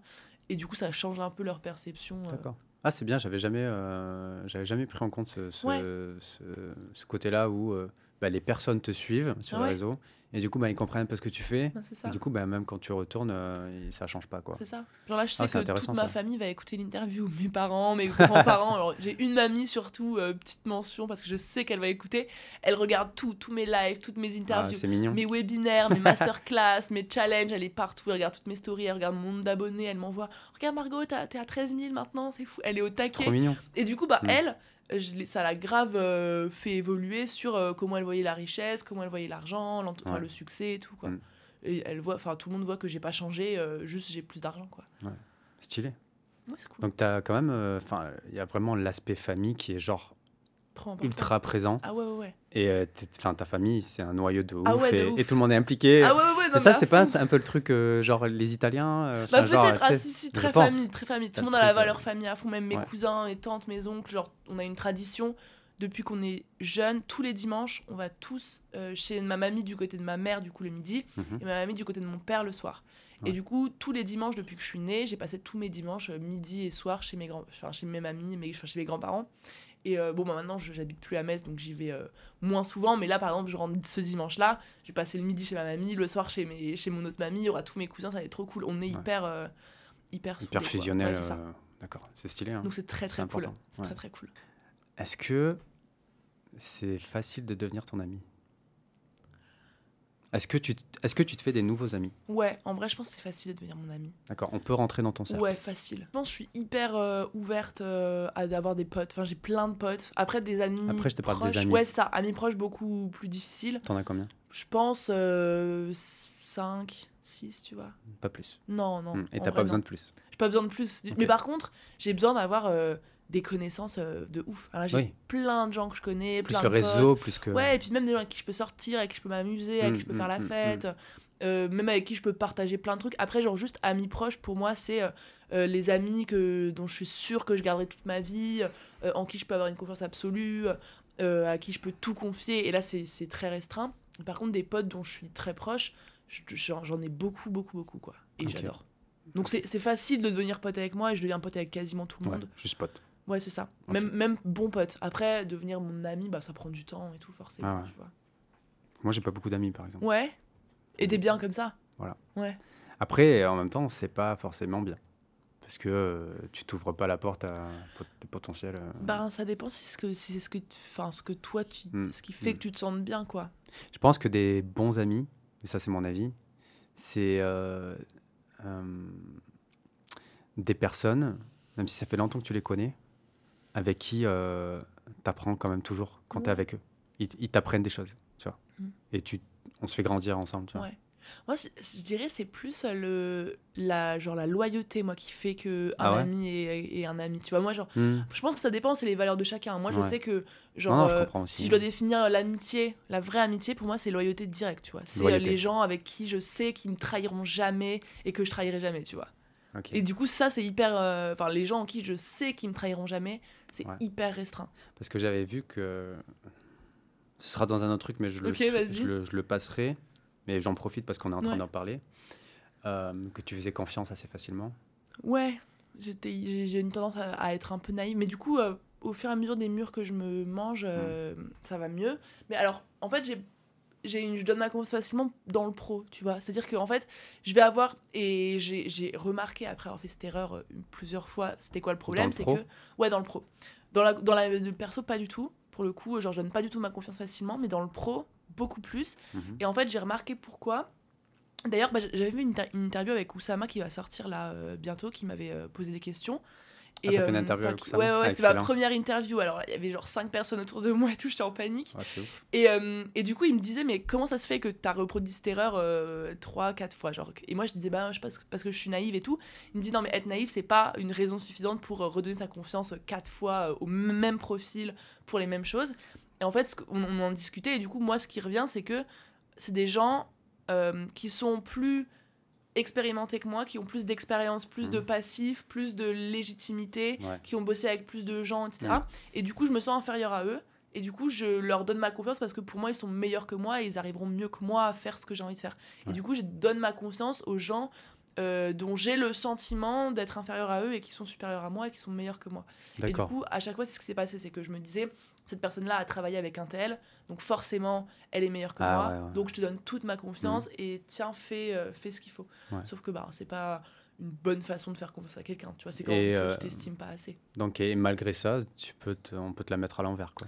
Bah alors maintenant, c'est beaucoup plus compliqué. Non, mais je veux dire que- des personnes Ah oui. d'avant avec qui Ah tu as oui, oui. pu travailler, Ah, qui mais- étaient des, Ah oui, oui, on va dire, des personnes qui ont, qui ont fait de, de- de grandes choses, Ah oui. ont quand même euh, réussi Ah, à te la mettre à la merde. Ils m'ont, ils m'ont, enfin, ils m'ont vraiment mis dans la merde de ouf. Genre, C'est bien euh, ça de, de le dire, euh, Ah ouais, ouais, tu vois. J'ai, j'ai fait un podcast où je, je j'ai raconté mais combien d'argent, mais de milliers, de dizaines de milliers, de genre vraiment beaucoup de dizaines de milliers d'euros que j'ai perdu à cause de gens. euh, Il y a vraiment des requins quand même. Ah mais vraiment, mais ils en Mm. avaient rien à foutre. Genre, ils me promettaient monts et merveilles, puis en fait, une fois que j'aurais donné mon argent, c'était en mode. C'était- tu peux le dire Ouais, euh, des noms? Non, non. Non, pas des noms. Moi, j'allais dire surtout pas. je vais pas faire ça. Non, non, non, pas les Oui, noms, les, les- exemple, exactement agences- le, le- ouais, par exemple des agences euh, de Facebook Ads qui me Mhm. disaient ton business il a besoin de pub Facebook Mhm. Euh, nous on peut t'aider parce qu'on a travaillé avec un tel un tel un tel on est trop chaud ce qui était vrai tu vois parce que moi je leur expliquais que bah voilà ma cible c'est une cible féminine c'est pas forcément la même chose que du marketing euh, ultra agressif et tout. Mhm. et en fait une fois que je les avais payés c'était en mode euh, bah, ils faisaient euh, qu'à leur tête. Et, et ça ça s'est reproduit trois fois. Tu vois des agences marketing c'était euh, à trois fois j'ai lâché je pense en tout avec le budget pub genre 30 40 000 balles jeté par la fenêtre. C'est ouf. autre chose un mec qui me dit ouais j'ai un, un organisme Jeté par la fenêtre parce qu'ils n'ont pas réussi Ah, à faire leur taf. mais non mais oui, Malgré parce les résultats ils qu'ils pas- avaient. mais oui parce qu'ils n'ont pas réussi à me comprendre à comprendre ma cible ouf et à comprendre que moi j'avais pas envie de faire un webinaire dans lequel je disais euh, grâce à moi tu vas gagner euh, 10 000 euros en 30 Ouais, jours et machin mm, tu vois et mm. j'avais pas envie de faire ça et du coup bah euh, il disait bah ton truc ça marchera pas du coup c'était moins impliqué. Il y a eu plein de trucs comme ça et il y a eu aussi un, par exemple un mec qui m'a dit euh, qu'il avait un organisme de formation qui pouvait prendre ma formation en mode CPF tu vois Mm. je savais pas que c'était illégal lui me disait c'est archi légal machin Apparemment, le CPF, ouais, c'est pas. et ben c'est ça. Et en fait, lui s'est fait sauter son organisme de formation. Et du coup, j'avais vendu une dizaine de formations grâce à lui. Et donc, du coup, j'avais 20 000 balles qui étaient chez lui que j'ai jamais revu, tu vois. Il m'a jamais rendu et il- parce qu'il pouvait pas, machin. Donc, j'ai encore perdu 20 000 balles. J'ai fait euh, confiance à un coach. Je lui ai donné 10 000 balles. C'était de la grosse merde. Donc, en fait, plein de trucs où je me suis dit, le mec, il est forcément meilleur que moi. Vas-y, je lui fais confiance. Et en fait, pas du tout. C'est ouf. Du coup, ça m'a grave appris. C'était maintenant, euh, France, à l'étranger, Dubaï. C'était France. C'était en France. Ouais, c'était France. C'est- ouf. Hein. Ah ouais, clairement. Mais y ait- y des personnes comme ça c'est ça. qui ont travaillé a avec tellement. des. euh, ouais, Il y en a tellement. ouais. Sauf que moi, maintenant, euh, je me suis bien rendu compte qu'il y a très peu de gens qui peuvent faire. euh, Enfin, pas de manière prétentieuse que je dis ça, mais genre mon taf, comme je le fais, mon marketing, ma stratégie, il y a très peu de gens qui peuvent le faire mieux que moi, même des gens qui ont euh, 20 ans d'expérience. Dire que t'es jamais mieux servi que par toi-même, bah, c'est vrai en fait. C'est ça, Et malgré euh, qu'il y ait des experts, etc., personne ne pourra te Ah non. comprendre mieux que toi, ton produit, Non, ton service que tu fais. Et euh, puis surtout que moi, mon biz, il rep- il repose sur moi, sur ma, per- enfin, sur ma personnelle brand à moi, sur mon marketing euh, très relationnel, très euh, euh, créer du lien de proximité. Donc en fait, je peux pas le déléguer. aussi, Ouais, c'est ça. euh, ouais. Je peux pas le déléguer. Donc c'est ça qui est on- compliqué, ouais. Ouais, et puis on me demande tout le temps, bah tu délègues tes contenus, machin. Je délègue zéro de mes contenus. Genre, je fais tous mes mails, tous mes posts LinkedIn, tous mes posts Insta, Ah, tu fais euh, tous mes newsletters. Ouais, ouais, je Ah ouais, ne délègue vénère, hein. aucun contenu. Mm. Parce que personne peut faire mieux que moi mes contenus, tu vois, pour le coup. C'est quasiment la seule chose que je garde. Tu veux faire tes, euh, tes rushs? Alors, non, non, non, non, le montage vidéo, non, Mm. en vrai. En vrai, mais tu vois, par exemple, c'est personne va me dire, euh, tiens, fais cette vidéo-là, avec ce script-là, et euh, de cette manière-là, tu vois. Mm. Genre, euh, c'est moi qui choisis mes idées de vidéos, de podcasts, euh, c'est moi qui écris mes mails, mes posts LinkedIn. Ouais. Donc, Ok. voilà, je peux pas le déléguer, quoi. Et du coup, euh, depuis que t'es gamine, euh, c'était compliqué en amour? Gamine, lycée, hein, Euh, En amour, je veux dire, relation. Ouais, en vrai, un peu parce que. Parce que, parce que, parce que, bah déjà j'avais grave ce côté où genre j'ai besoin de personne, je suis grave indépendante et tout, et du coup j'étais en mode euh, je veux pas, enfin pas besoin de mec moi. Ça, c'est, euh, tu vois, c'est super important que tu dises ça. Parce que je rebondis sur ce que tu disais avant, Ouais. ta mère qui te dit, Ouais, ouais, non mais c'est ta ça. mère qui te dit on n'a pas besoin des mecs et tout. Et en fait, euh, mon ex, par exemple, euh, bah, c'est deux sœurs et elles ont grandi avec une mère ah, super indépendante. Ouais. Tu vois. Et genre, on n'a pas besoin de mecs, on va se Mm. faire toute seule, etc. Et elles avaient un caractère tellement fort, Mais ouais, c'est mais, chaud. hein. mais vraiment, tu vois. Et, et in fine, ça leur a un peu desservi aussi. Mais c'est sûr. Parce que du coup, tu te mets vraiment en mode, on n'a pas besoin de mecs. Enfin, mec ou meuf, peu importe Ouais, ce que tu aimes, hein, ça, y a pas de. Bien sûr. Euh, du coup, je pense qu'elles se sont mis une putain de carapace de dingue. Mais oui. Et après, et euh, euh, mon ex, par exemple, s'est pris le revers de la médaille. Ouais. De se dire, elle s'est menti à elle-même pendant des années et des Bah années, alors que c'est quelqu'un de ultra sensible. Bah ouais, mais moi c'est exactement ça en fait. C'est exactement ça. Et moi je me suis rendu compte aussi. J'ai eu une relation de 4 ans et demi, tu vois, mais Ouais. j'ai pour avoir cette relation là, j'ai dû euh, travailler sur ça. Et c'est à ce moment-là aussi que je me suis rendu compte que bah effectivement j'avais besoin d'un mec et que euh, j'étais sensible et que j'ai- j'aimais, euh, euh, enfin que j'aimais la complémentarité, que c'était d'être avec quelqu'un et tout. Mais Mhm. pendant hyper longtemps, j'étais non mais c'est mort, euh, moi, moi, pas besoin de mec, pas besoin, enfin besoin de personne, je me fais toute seule, c'est pour plus tard, on s'en fout et tout. Ouais, ouais. Et en fait, c'est juste que je suis tombée amoureuse d'un mec et que du coup, bah, enfin, à ce moment-là, tu te remets un peu en question, tu te dis, bah, T'avais quel âge? j'avais, j'étais en deuxième année de fac, donc j'avais D'accord. 19 ans, 19 ans. Et du coup, bah, ça s'est fini là avant, de- avant que je parte à Bali. C'est d'ailleurs la, la raison de mon départ à Bali, là, il y a un an. euh. Enfin, Ouais, là, bah, c'était une seule, ruptures coup. Ouais, qui, ouais, qui- Ouais, bah, t'a fait ouais, mal. ouais, c'était catastrophe. En vrai, euh, c'était bah, la seule relation de ma vie, vraie relation, seule rupture, du amoureuse. coup. Ah, mais à fond. À fond. Et en plus, ça s'est fini pour une raison. euh, euh, pff, En vrai, bah, vas-y, je raconte, on s'en fout, mais genre, c'est. C'est le but. hein. Ouais, c'est ça. Euh, Si on peut faire passer des messages aux personnes bah et qu'elles se. Mais en plus, ça va intéresser toutes les meufs entrepreneuses, je pense. Bah, c'est ça, je pense que. Enfin, vas-y, je te laisse. C'est que, en gros, genre, euh, on s'est connus quand on était étudiants tous les deux. Mhm. Donc, on avait à peu près le même train de vie, le même lifestyle, les mêmes objectifs. euh, voilà, on aimait tous les deux faire la fête, être avec nos potes. Donc, on avait à peu près la même vie. Mm. Et en fait, pendant les 4 ans, moi, j'ai commencé à lancer mon business. Euh, au début, c'était trop cool, full soutien, vas-y, let's go, trop bien et tout. Sauf Donc, ça, que. c'est déjà bien. Ouais. Que Ah déjà, oui, il y a oui, eu du, du soutien. Déjà à euh, fond. Et en fait, c'est pour ça que je vais l'accuser de rien du tout parce qu'on est encore en très bon terme et genre, il n'y a aucune euh, il va animosité. Et genre, je, bah, je sais pas, je, serais- serais un peu gênée, mais s'il écoute, de toute façon, il, sera, il saura ce que j'ai à dire.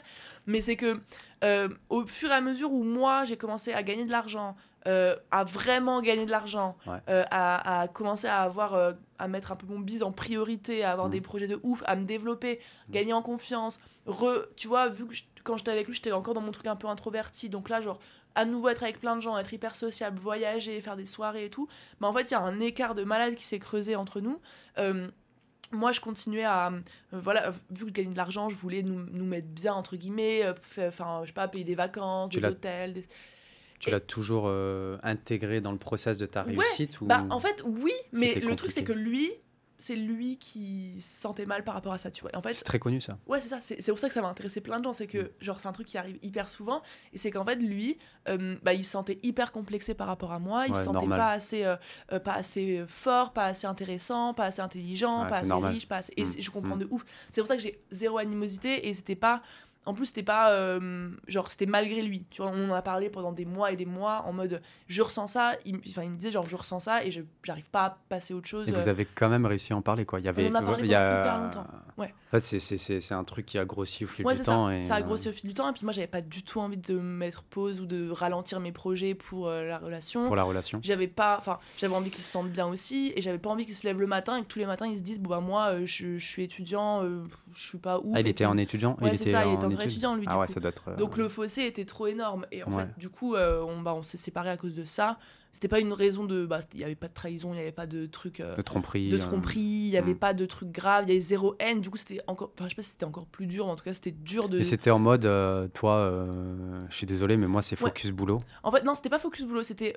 euh, moi, je, je- je voulais que ça, ça marche, c'est juste qu'en fait, lui, vu que c'était compliqué pour lui à vivre, bah en fait, il était. Tu sais, il me le faisait un peu ressentir des fois, tu vois, genre, j'avais peur de parler de mon travail avec lui parce que je savais pas comment il allait réagir, j'avais peur de dire que j'avais réussi ça parce que ça allait le mettre mal. Mhm. Euh, des fois, il rentrait du boulot, bah, il était saoulé, et du coup, ça a détérioré petit à petit euh, l'entente qu'on avait. euh. et du coup, moi, j'ai décidé ça en mode, ben genre c'est c'est mieux pour limite plus c'est mieux pour toi que tu sois sans moi parce que moi t'as plus le miroir quotidien de bah, elle elle avance de ouf et moi pas quoi Donc vous êtes séparés en restant amoureux.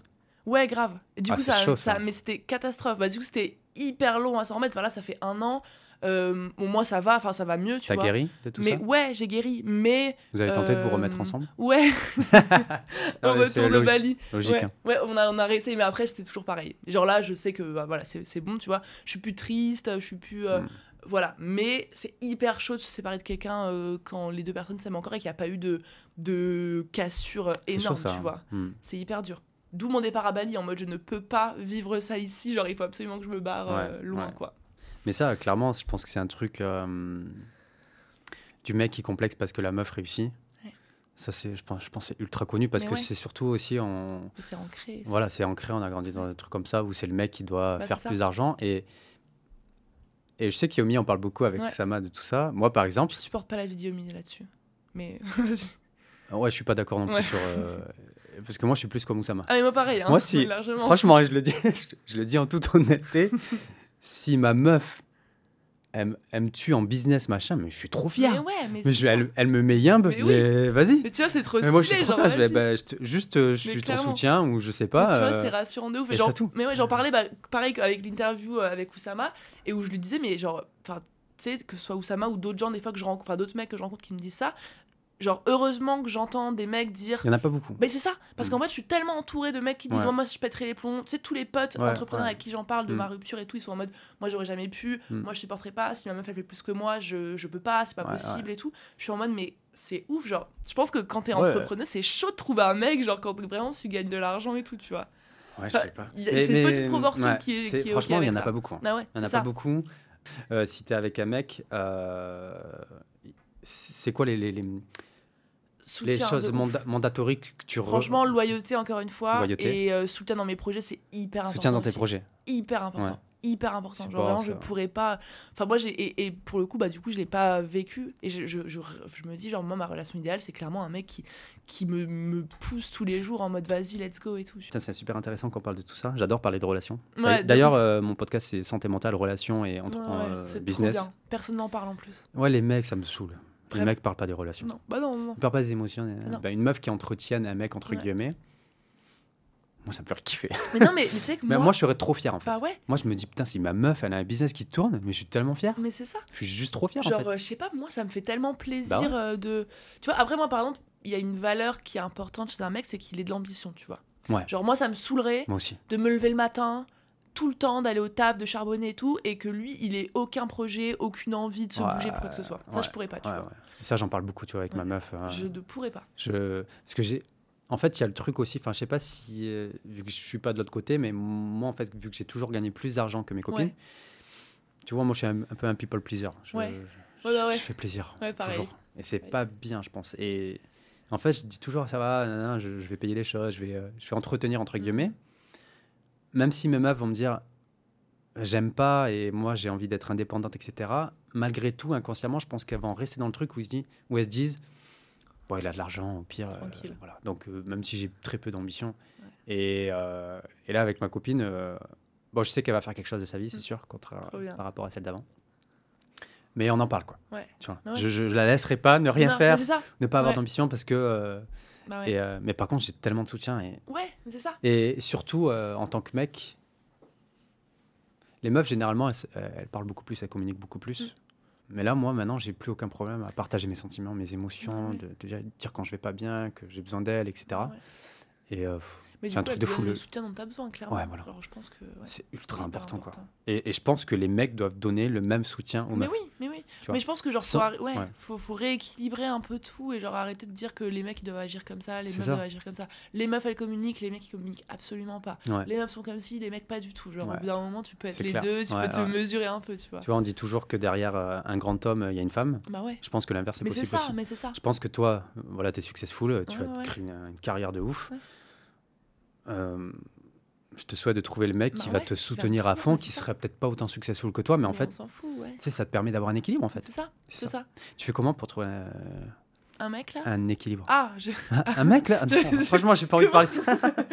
non, non, euh, trouver cet équilibre, business, vie perso, euh, je sais pas moi, famille, etc. ouais, je Enfin, pense. tu le trouves ton équilibre? Non, en vrai, je pense pas. Je pense que tout se mélange un peu, tu vois. Genre, Hmm. c'est mes, mes potes, c'est aussi mes, mes en- enfin, des entrepreneurs. Du coup, euh, euh, ça se mélange un petit peu. Les soirées que je fais, c'est souvent des soirées entrepreneurs. Quand- Enfin, du coup, tout se mélange un peu. Mais en vrai, je suis bien à mélanger ma vie pro et ma vie perso. Tu vois, je ressens pas le besoin d'avoir ma vie perso Ouais. et ma vie pro. Mais tu arrives à trouver un équilibre. Ouais, euh, en vrai, j'ai cool. pas Ouais. le sentiment de. Enfin, j'ai- j'ai pas le sentiment d'avoir cherché un équilibre, mais juste de d'avoir la parfaite dose entre. Enfin, le parfait dosage entre. euh, je, me, je kiffe avec mes potes, je kiffe avec ma mif, je travaille. euh, et, et tout est un peu mélangé parce que beaucoup de mes potes sont entrepreneurs, mais euh, ça me va de ouf et genre, je ressens pas le, le manque de quoi que ce soit. D'accord. Euh, C'était une question de la fin, du coup je vais la faire maintenant parce qu'on est, on est en, Ouais. en manque de temps. Euh, du coup, sur une échelle de 1 à 5, euh, relation, t'es comment? Ben, en vrai, 4 sur 5, je pense. Santé 4 sur 5 aussi. Ouais, Business sens bien. 5 sur 5 là en ce Ok. moment. Euh, comment je pourrais dire ça? Je voulais dire spiritualité, mais euh, Bon, en vrai, de plus en plus, je dirais. euh, est-ce que ça te parle en tout cas ouais, Peut-être ça ouais, peut être zéro parce que ça t'intéresse non, pas non, du non, tout. ça me parle de ouf. Mais tu Mm. vois, euh, ça me met du temps à rentrer là-dedans parce que de base, je suis hyper euh, Ouais. terre à terre, machin. Mais bon, tu vois, ça- euh, je lis petit à petit des trucs. J'ai beaucoup de potes qui sont là-dedans, donc j'écoute beaucoup ce qu'elles font et tout. En vrai, du coup, je dirais aller 2,5 sur 5 parce que j'ai encore full progression. euh. Donc, encore beaucoup de euh, progression. ok. Donc c'est très représentatif Mais, euh, de ce que tu viens de me dire. euh, T'es équilibré dans ta vie, quoi. Ouais, cl- clairement. Parce que en fait, euh, tu, Leila Hormo- Hormozy, tu vois, c'est Ouais, qui bien sûr. Et c'est des ouf. Bien sûr, mais, mais tu vois, couple goal, genre vraiment couple goal. Tu vois, tu me dis ma relation idéale, c'est eux, genre vraiment. C'est Incroyable. Une dinguerie. Ouais. Et là, Hormozy, il est en train de faire un truc. Je sais pas, dis-moi. Enfin, il va sortir son prochain livre. Ouais. Je, je pense qu'il va casser le game. Ah ouais, ouais. Je, pense, qu'il va casser le game du Mhm. webinaire. Non, mais vraiment. Je pense. hein. Mais les deux là, mais Ouais. waouh. Eux, tu vois, ça se voit que l'un sans l'autre, ils arriveraient, ils arriveraient pas aussi bien, que l'un pousse l'autre, que les deux se soutiennent et tout. Tu vois, Et tu vois, et Hormozy, c'est un monstre. Ouais. Enfin, je pense. Sais même pas. Ce mec, il est arrivé comme. euh, Non, mais c'est ça, personne ne le connaissait il y a, il y a deux ans. un- voilà, il y a deux ans. Il est en train de tout défoncer. Et le pire, c'est que même les gens qui sont très forts dans le business disent que c'est un tueur. Mais oui, Tu oui. Et, euh, et donc Hormozy, c'est voilà, tu dis c'est un dieu. Et pourtant, même lui il dit que sans elle, ouais, ce serait une merde. Et Il serait ouais. pas là où mais il est, tu vois. Ça. Donc euh, Ça, tout le monde se. enfin, les gars, il faut qu'ils arrêtent de, de penser Oui. que euh, Mais moi oui. je te dis, enfin, Et pourtant, putain, euh, soutenez vos ça. meufs quoi. Et pourtant, Léla, elle fait pas le ménage et la cuisine uniquement, tu vois. genre, Ouais, c'est pas. Tu sais, parce que je sais pas, mais tu sais, les discours qu'on entend, c'est genre euh, le mec il entreprend, machin, machin, et la meuf elle est là pour le soutenir, mais du coup, toute son attention, son énergie est là pour soutenir le Ouais. mec qui s'élève, tu vois. Et ça peut très bien être mutuel et s'élever tous les deux en même temps. Ça peut être, pas- ouais, voilà, c'est ça. Ça peut être l'inverse, enfin, il y a. Moi, je dis à ma meuf, je dis franchement, si un jour t'as un business de ouf, euh, Mais oui, let's go, tu si vois. si si euh, t'es plus successful que moi, Ouais. bah, je suis trop C'est content. trop stylé. Tu vois, autant moi en fait, euh, ben, je- mon destin. Tu crois au destin? Ouais, cl- ouais, clairement. Ok. clairement. Mon destin, c'est d'être de pas réussir et puis c'est comme ça. Ouais. Peut-être que c'est d'aider les autres en fait à réussir, Bah, enfin à faire, je sais pas, juste à parler peut-être ce qu'on est en train de faire. Oui, donc Leïla disait, tu seras jamais équilibré dans ta vie. En fait, c'est tout le temps des vagues. C'est-à-dire que euh, pour trouver ton équilibre, c'est plus, tu vas avoir un gros focus peut-être pendant trois mois sur ton business Ouais. et tu vas laisser ta relation. Ouais. Et ça va être dur, mais c'est comme ça. Il Ouais. faut réussir à le faire comprendre à ton partenaire. Après, quand ton business, ben, c'est bon que tout est stabilisé, tu vas te focus sur ta relation et ton business, tu vas le laisser. Et en fait, c'est tous ces piliers-là dans la vie, c'est comme ça que tu équilibres ta vie. Et c'est vrai que c'est pas des Je choses simples. Et c'est vrai que c'est pas des choses simples parce que, euh, tu vois, moi, par exemple, avec mon ex, c'est vrai que quand j'avais mon ambition de, de vraiment gagner beaucoup d'argent, quand j'ai voulu me lancer dans l'entrepreneuriat, il n'y avait plus rien qui comptait. Ouais. Et du coup, elle me dit. euh, Et elle, elle me disait, mais moi, je peux pas vivre comme ça, en fait. Enfin, Ah ouais, euh. Et je m'en foutais. Et bah, ça- au final, ça, ça a pété, tu vois. Bah. Mais tu vois, si j'avais eu plus de recul, plus d'expérience de la vie, plus d'échecs, etc., peut-être que j'aurais agi différemment. Ouais, c'est ça. Mais, finalement, après- ça devait se passer comme ça parce Voilà. qu'aujourd'hui, t'es très bien. Voilà, Et voilà. c'est ça, c'est ça. Du coup, t'as appris quoi, toi, de ta rupture? Ben, en vrai, euh, j'ai appris. euh, Qu'est-ce que j'ai appris de ma rupture? Bah, déjà, j'ai appris que c'est pas parce que déjà t'aimes quelqu'un que tu dois rester avec, que c'est pas parce qu'il y a de l'amour que ça, ça fonctionne. Euh, j'ai grave appris aussi que, genre, faut pas s'accrocher, tu vois, que la vie, c'est des rencontres, des gens qui rentrent dans ta vie, qui sortent de ta vie, et que, genre, ça. ça. a rien de se s'accrocher J'aime bien l'image du petit train, tu, Tu vois. sais. Mais c'est ça, Mm. ça, ça avance tranquille et puis t'as des gens qui viennent puis qui ressortent et puis ça, voilà. ouais. Et, et ça en vrai c'était c'est hyper dur pour n'importe quel être humain de d'accepter que genre t'as quelqu'un qui a Mm. partagé ta vie, Ouais. n'importe qui qui a vécu une rupture voit de quoi on parle, tu vois, mais quelqu'un Mm. qui a partagé ta vie, qui a été un pilier numéro un dans ta vie pendant des années, bah te dire que cette personne-là elle est plus dans ta vie et que bah ça y est ça devient un souvenir c'est hyper dur Ouais, mais en fait, d'accepter ça, c'est aussi de Mm. te dire que bah, tu laisses rentrer d'autres choses dans ta vie. Mm. Tu vois, je sais que si je m'étais peut-être pas séparée, bah, j'en serais pas là au niveau de mon bis. Tu vois, j'aurais peut-être euh, pas été aussi vite, Mm. j'aurais pas rencontré ces gens-là, j'aurais pas eu cet entourage-là. Mm. Donc finalement, il y a des choses qui partent, qui viennent. Et du coup, je suis grave plus en mode, euh, bon, bah, genre, je me laisse un peu plus porter par la vie, tu vois. Plutôt que de vouloir m'agripper à ce qui existe. Et puis de toute façon, c'est comme les échecs dans le business, euh, les échecs euh, dans l'amour, euh, Ouais, dans mais l'amitié, ouais. etc. Ça te permet de ça. trouver encore mieux Bah, plus tard, ça. quoi. Je sais qu'un jour je me dirais, euh, bah voilà, ça a été incroyable, mais là maintenant, bah, c'est ça qu'il me fallait. euh. Et quand est-ce que ce sera, franchement, aucun. Pas, pas pressé quoi. Sans ça, Voilà. Je pense que ça, les plus belles rencontres, c'est quand ça te tombe un peu sur la gueule c'est comme ça, ça. c'est ça. Et tu, euh, je sais pas s'il va écouter, mais tu considères qu'il y avait de la toxicité quand même ou pas? Pas du tout, Pas du tout. pas du tout. D'accord.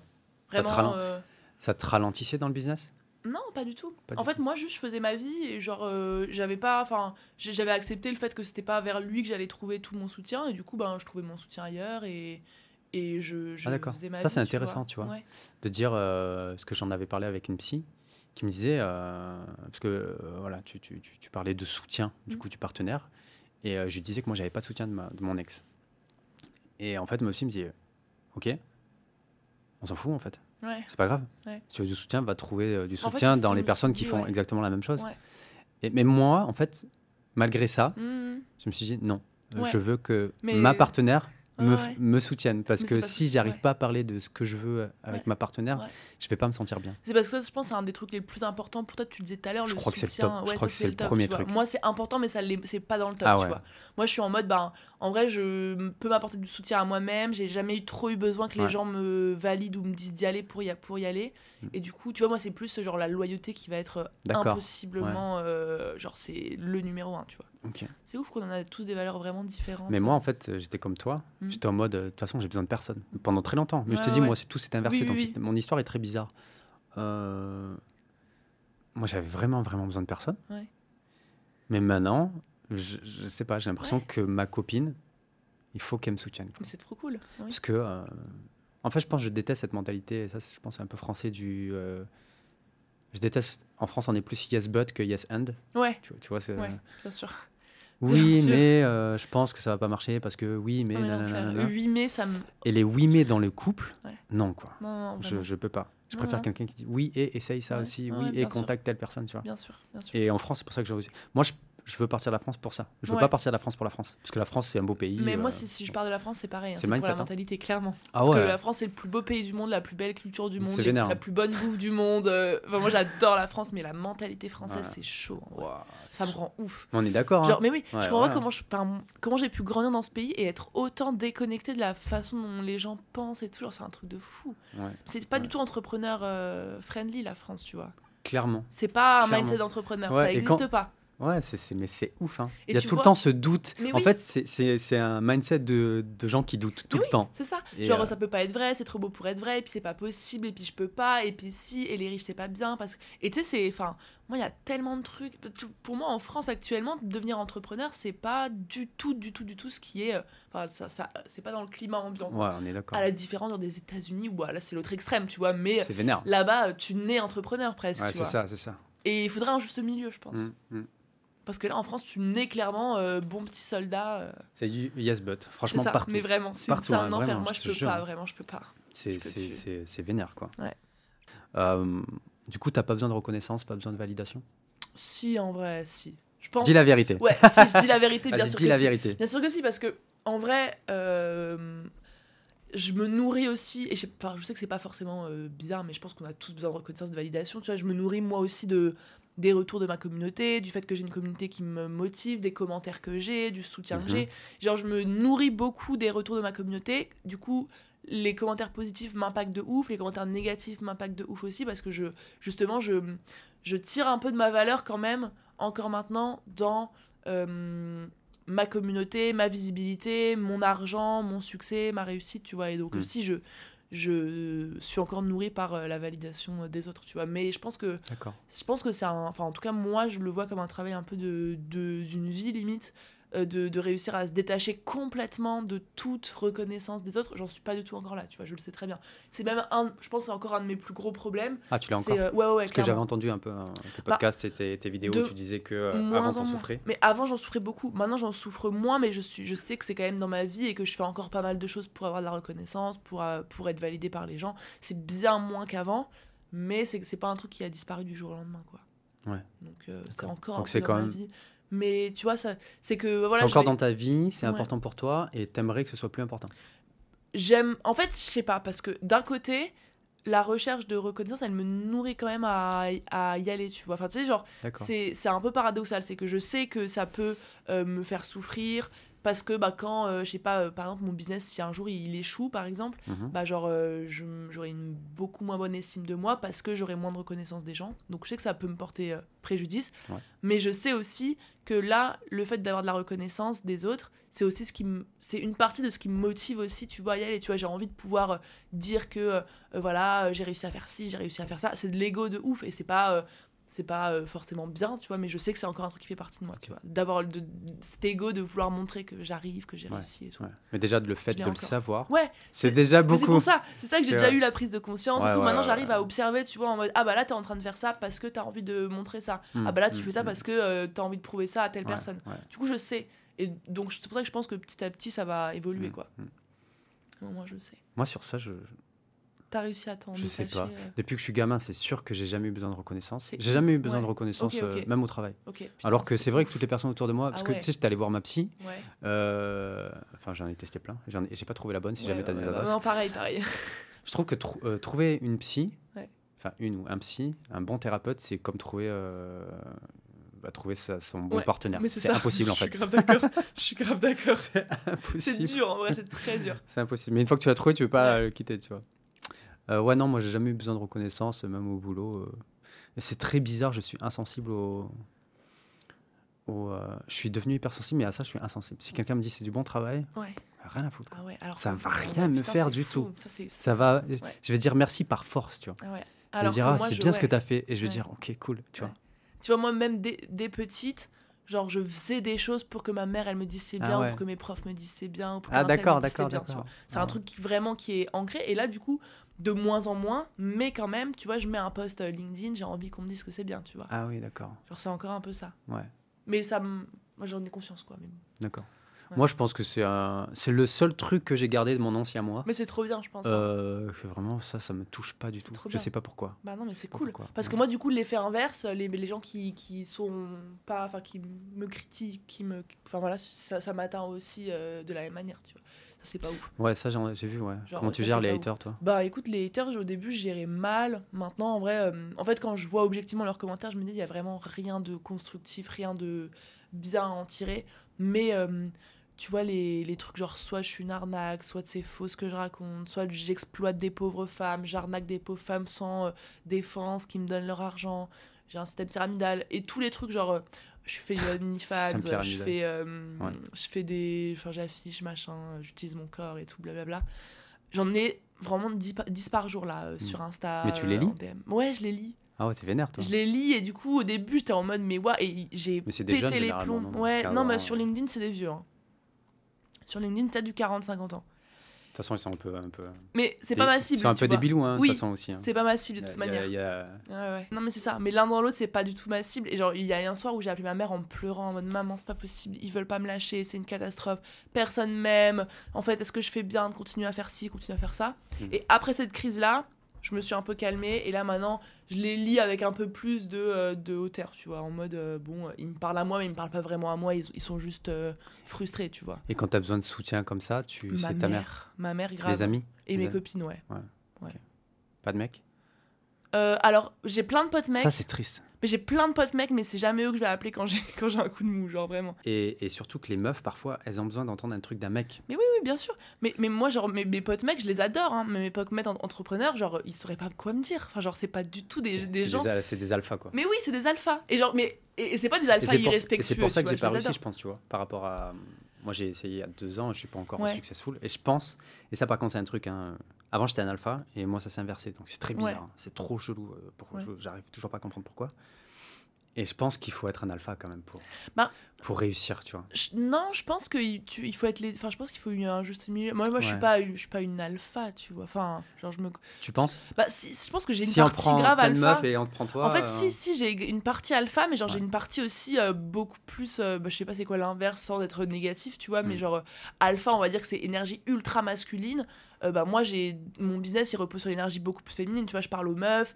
euh, Mais t'as de je- l'énergie. mais oui, T'es autant. en fait j'ai les quand on te voit, ouais. on se dit putain, elle a de l'énergie de ouf. Ouais, ouais, ouais. Et pas tout le monde a ça, quoi. Ouais, clairement. Mais tu vois, tout chacun a ses, ses atouts et tout, mais je, je pense pas qu'il faille être alpha, je pense qu'il faut juste prendre ce qu'il y a à apprendre chez les alphas, à savoir euh, se dépasser, euh, être fort, y aller à fond et tout, quoi. Mais après, t'as un côté, genre, couper de tes émotions et tout, qui, je pense, te, te pose, porte préjudice à un moment dans ton business, tu vois. Mm, mm. Les alphas euh, qui sont incapables de parler d'émotions, de gérer leurs émotions, de, de, de laisser entrer les émotions dans leur vie, genre, ils vont forcément se prendre un mur à un moment ou un autre, tu vois. J'ai oublié la question suivante, euh, qui était ultra importante. En plus. Merde. Sur les alphas? Non, Sur... euh, c'était avant. On parlait du support. On ah oui, parle- les, les haters, du coup. Oui. Euh, C'était pas si important que ça, finalement.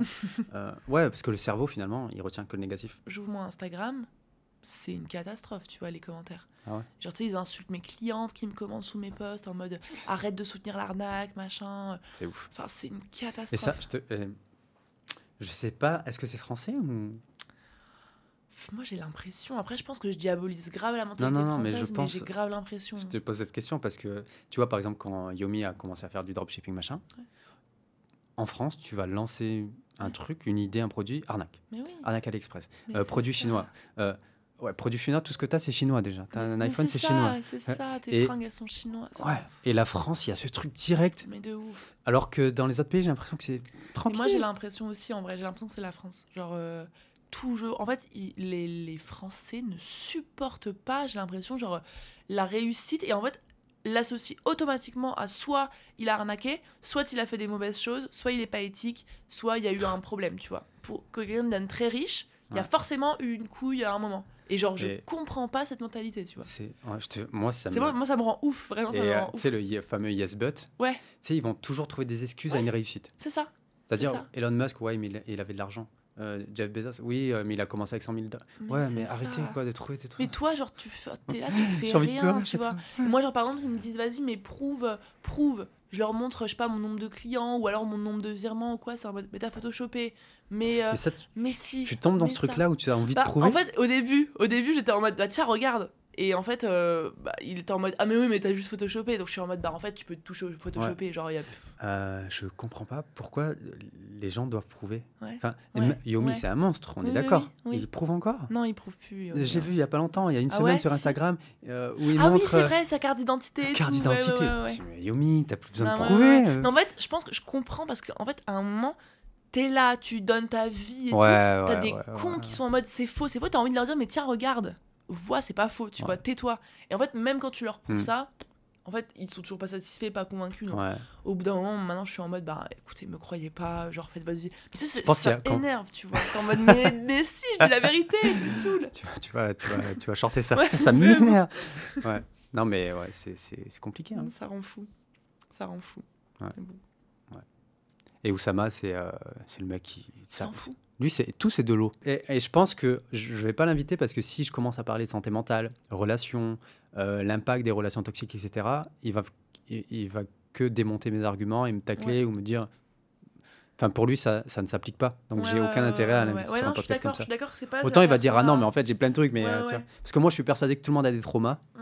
Que tout le monde a des problèmes, tout le monde a des doutes, Après, des je sais pas échecs. s'il en a pas ou s'il veut pas le dire, tu vois. Ouais, mais il est trop fort pour les fait, cacher en euh, tout ouais, cas. ouais, Je sais qu'il avait fait un podcast. Tu pourrais l'écouter un podcast avec. euh, je crois qu'elle s'appelle Manon. Euh, Manon Tournant pod- Ouais, c'est ça. Ouais. L'ascenseur émotionnel. Mm. là. Elle- il avait fait un podcast avec elle. Maintenant, je vais l'inviter, je pense. Ah ouais, bah, elle est incroyable. Moi, j'adore son podcast. Mm. Et du coup, dans cet épisode-là, il se livre un petit peu plus, tu vois. Il est un peu plus sur ses relations, sur ce qui l'a Mm. traumatisé dans sa vie et tout. Écoute-le, en vrai, ça se trouve, tu vas te dire, ah bah ouais, Je vais why voir, not, hein. tu vois. Parce qu'il faut. euh, Parce que tu vois, là, j'ai commencé avec toi. Bon, t'es une fille, mais je veux inviter des mecs. Ah, mais quoi. en fait, les il mecs faut que parler. t'invites des mecs, Et absolument. il faut que ce soit mec-mec, tu vois. Mais c'est ça, c'est ça. Euh, parce que les mecs sont trop. euh, Mais non, tu mais vois, il S'ils faut- sont interviewés par des meufs, ils Non, vont, ils vont inconsciemment jouer les mecs, tu vois. C'est ça. Mais oui, bien sûr. Mais il faut que le- les mecs viennent sur ce genre de podcast Ah ouais. et il faut que les meufs aillent sur les podcasts à Alec Henry, Yomi, machin, Ah ouais. où il y a que des mecs, tu vois. Ça, tu sais que, je, tu sais que je me suis fait la réflexion il y a deux jours. Je me dis, mais Alec, en fait, il a jamais invité de meuf. Mais non, mais c'est ça, il a invité une meuf pour parler d'un truc euh, rien à voir avec du bise. Ouais. Et genre, moi, du coup, je vais aller les contacter tous là, et je vais leur dire, les gars, euh, invitez-moi parce que moi, je suis une meuf, je parle d'argent et tout. Genre là, vous avez que des mecs, vous vous rendez Ouais. pas compte qu'il y a un problème. Et c'est même pas. c'est même pas eux qui se disent je veux inviter que des mecs. C'est juste que, genre, en fait, t'as tellement de plus de mecs qui sont visibles, plus de mecs qui parlent d'argent, plus de mecs qui parlent de business, que forcément, genre, t'invites plus de mecs. Mm. Et il faut que ça change, tu vois. Donc, euh, Tu sais, il y a McKinsey qui a fait un sondage ah ouais. euh, récemment en 2022 euh, sur, euh, sur 42 000 personnes Mhm. sur, dans 26 pays Mhm. pour mesurer l'impact des réseaux sociaux et la santé des réseaux sociaux sur différentes générations. Donc Mhm. la génération Z, Ouais. qui est la tienne, Ouais. baby boomers et les millennials, qui est la mienne. Et de cette étude, ce qui est ressorti, c'est que la génération Z est beaucoup plus sujette Mhm. À, la, à, la, à des problèmes de santé mentale que les autres générations, à cause des réseaux sociaux. Mhm. T'as un avis sur ça ou pas? Bah moi ça me choque pas en Ça vrai. te choque pas? Non ça me choque pas. Enfin je- c'est choquant mais c'est attendu. Enfin dans le sens où Ouais. euh, bah je pense que genre nous c'est c'est venu. euh, Enfin moi j'ai connu les réseaux sociaux à partir du moment où genre je sais pas le collège, fin collège, et tout Mhm. et genre tu t'es construit un petit peu avec ça. Avec les réseaux sociaux? C'est ça. Téléphone? Téléphone, réseaux sociaux. Moi dès la quatrième, troisième, j'étais déjà sur Instagram, Facebook Mhm. et tout. Et je pense que du coup, en fait, le problème des réseaux, c'est que tu es constamment euh, ben, euh, mis face à, euh, en gros, la vie incroyable des autres gens. Tu vois, Mhm. c'est toujours, ça a toujours été le principe.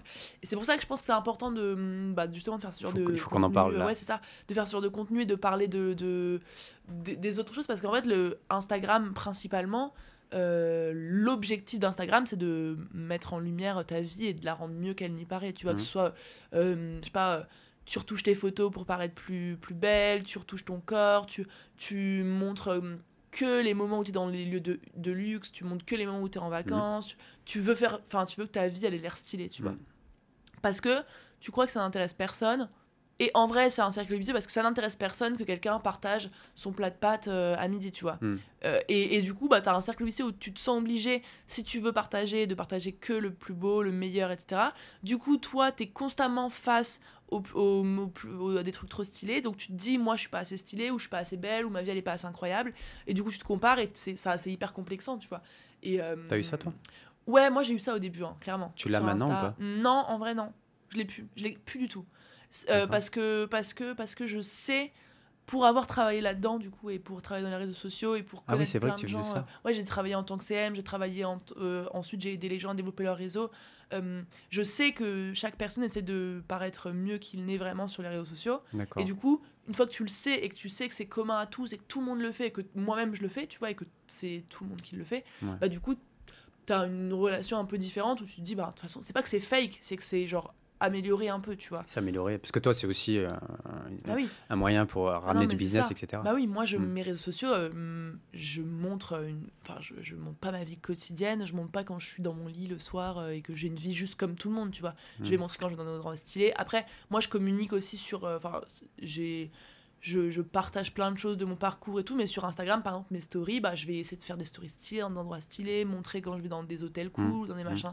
Et hum, je montre pas euh, quand euh, je mange mon plat de pâtes, encore une fois, chez moi, le soir, devant ma télé, comme tout le monde, tu vois. Et du coup, tout le monde essaye d'améliorer un petit peu sa Ouais. vie. Donc, du coup, moi, je le vis moins, moins mal, dans le sens où je me dis, bah, je le fais, tout le monde le fait, tu vois. Ouais. Et moi, j'ai contribué aussi, du coup, euh, d'une manière ou d'une autre. Ouais. Bon. Donc, t'as pas, t'as pas eu ce truc de.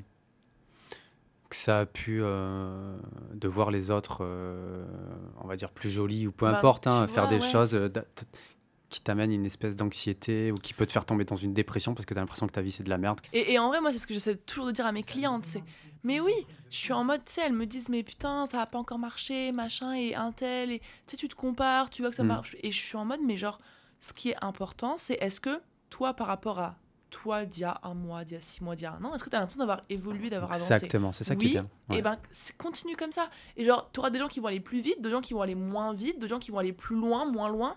L'important, c'est que toi, tu kiffes ta vie, que tu kiffes ton chemin et que tu où toi tu veux aller, tu vois. Et c'est Ouais. c'est important de faire un travail, de se détacher clairement. Mais c'est de- dur, je pense, quand, dur, hein. quand tu découvres ce monde-là voilà, ça. de je peux réussir vite ou je sais pas quoi, Ouais. Mais je tu trouve- te fais matrixer. en fait, on se fait matrixer, matrixer le cerveau. je, euh, je- ouais, je trouve que c'est aussi euh, à la responsabilité des créateurs de contenu et des gens qui partagent justement de le dire. Tu vois, moi je sais que il Hmm. y a quasiment pas une fois où je vais parler de succès sans dire, par contre, euh, tout le travail, tous les sacrifices, toutes les fois où tu vas te casser la gueule, les, les mois ou les Mm. années où ça va pas marcher.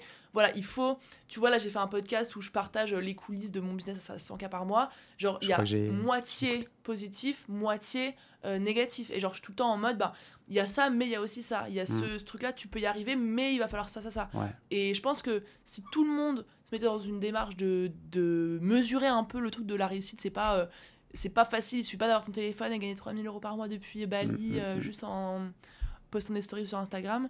Euh, bah, ça, c'est faux. Et en fait, ça donne une, une, euh, un espoir d'y arriver vite qui, qui est. Qui est pas réel, qui, qui, pas réaliste pour 99,9% Mm, des gens. Quoi. Et c'est pas forcément que lié euh, au business, tu sais, le, ce- ce- cette fameuse anxiété ou Ouais. dépression qui peut arriver à cause des réseaux, c'est aussi, euh, vois, que ce soit ma copine ou enfin, quand tu vois des, des belles filles Ah, euh, ouais, vivre de leur best life euh, à Bali, etc., tu te sens comme une merde. T'as le seum. Ouais, t'as le seum de ouf, T'as tu vois. grave le seum. Mais moi, je, euh, des fois, je me dis, il faut, faut totalement déconnecter tout ça, Bah, quoi. en fait, tu faut vois. dé- je pense qu'il faut se désabonner des gens qui te font complexer déjà.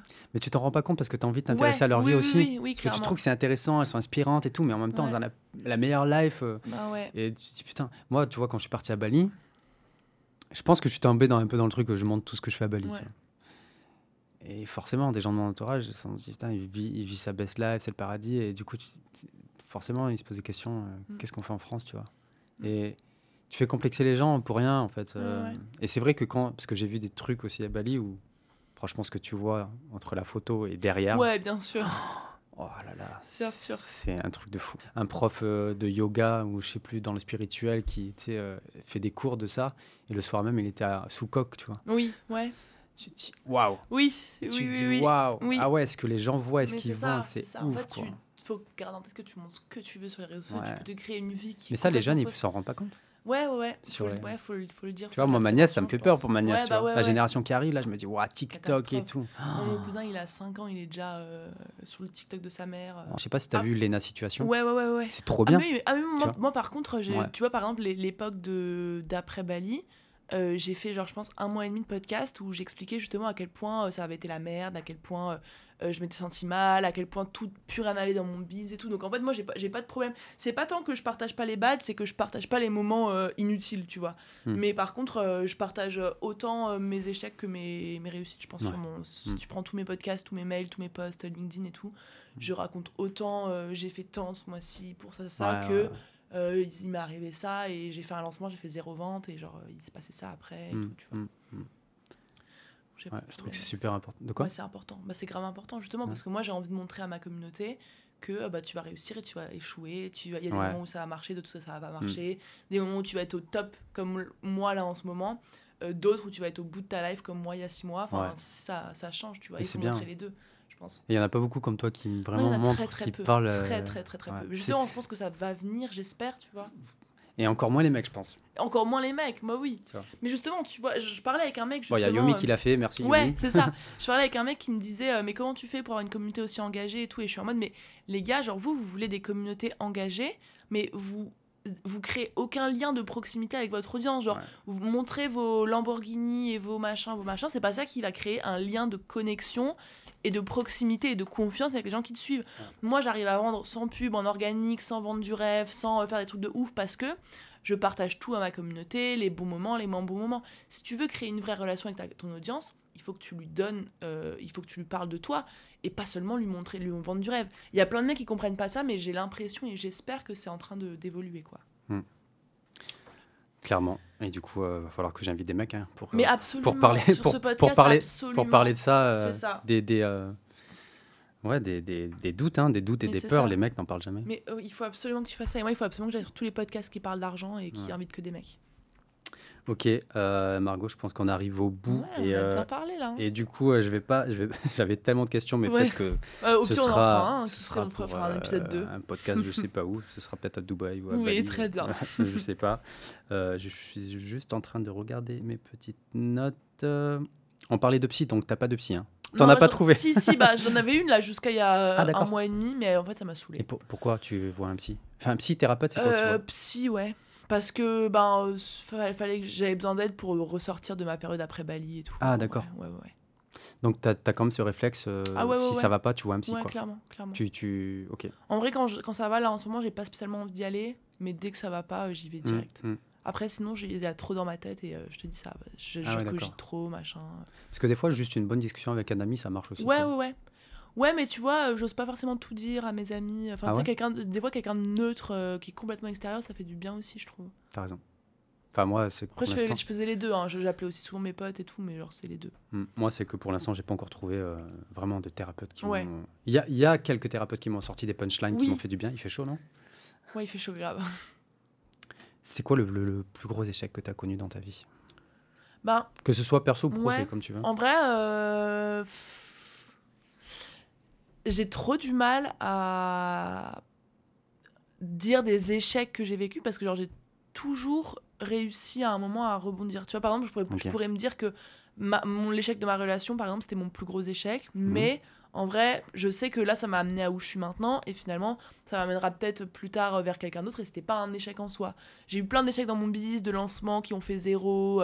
euh, pour moi, toute la période après Bali, c'était un gros échec, mais vu que je m'en relève à chaque fois, j'arrive Mhm. pas à me dire genre que j'ai eu un échec, euh, vraiment échec, parce que je me suis jamais arrêté à l'échec, tu vois. Du coup, c'est hyper. Enfin, genre, tu sais, quand on on me pose souvent la question là, et je me dis, bah, j'ai eu plein de moments où, genre, j'ai pas atteint mes objectifs, ou alors euh, j'ai fait foirer un truc que je pensais qu'il allait pas foirer. Et vu que je m'en relève, bah, en fait, je considère pas trop ça comme un échec, tu vois. Du coup, genre là, je, je, je pense pas avoir d'échec, tu vois. J'ai eu plein de trucs où j'ai pas réussi à faire ce que je voulais, Mhm. mais je considère pas ça comme des échecs parce que ça m'a toujours amené vers euh, autre chose, tu vois. Ok. Euh, Et du coup, c'est quoi ta plus grande peur? La question chiante, tu sais. Ouais, je réfléchis. En vrai, ma plus grande peur, je pense, c'est de, regretter de pas avoir fait des trucs et tout. Tu vois, genre ma plus grande peur, c'est vraiment, euh, je sais pas, tu vois, euh, je me suis retenue de faire des choses de ma vie euh, parce que euh, j'avais peur du, bah justement, j'avais peur, je sais pas, des autres ou quoi.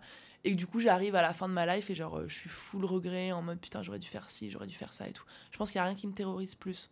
Euh, tu vois, j'ai même pas peur que tout ça, ça tout ce que je fais là s'arrête, que euh, je doive repartir de zéro, que je me casse la gueule. En fait, vraiment, moi, ce qui me fait peur, c'est de d'avoir une vie euh, passive ou genre D'accord. je me laisse un peu vivre et genre je subis un peu ce qui se passe et je fais pas trop de trucs et tout. Mm. C'est mon plus grande angoisse, ce serait de me dire ça à la fin de ma vie, quoi. L'enfer. Vraiment, ce serait l'enfer. Du coup, je fais tout. Et pour, euh, du coup, tu as des regrets, non?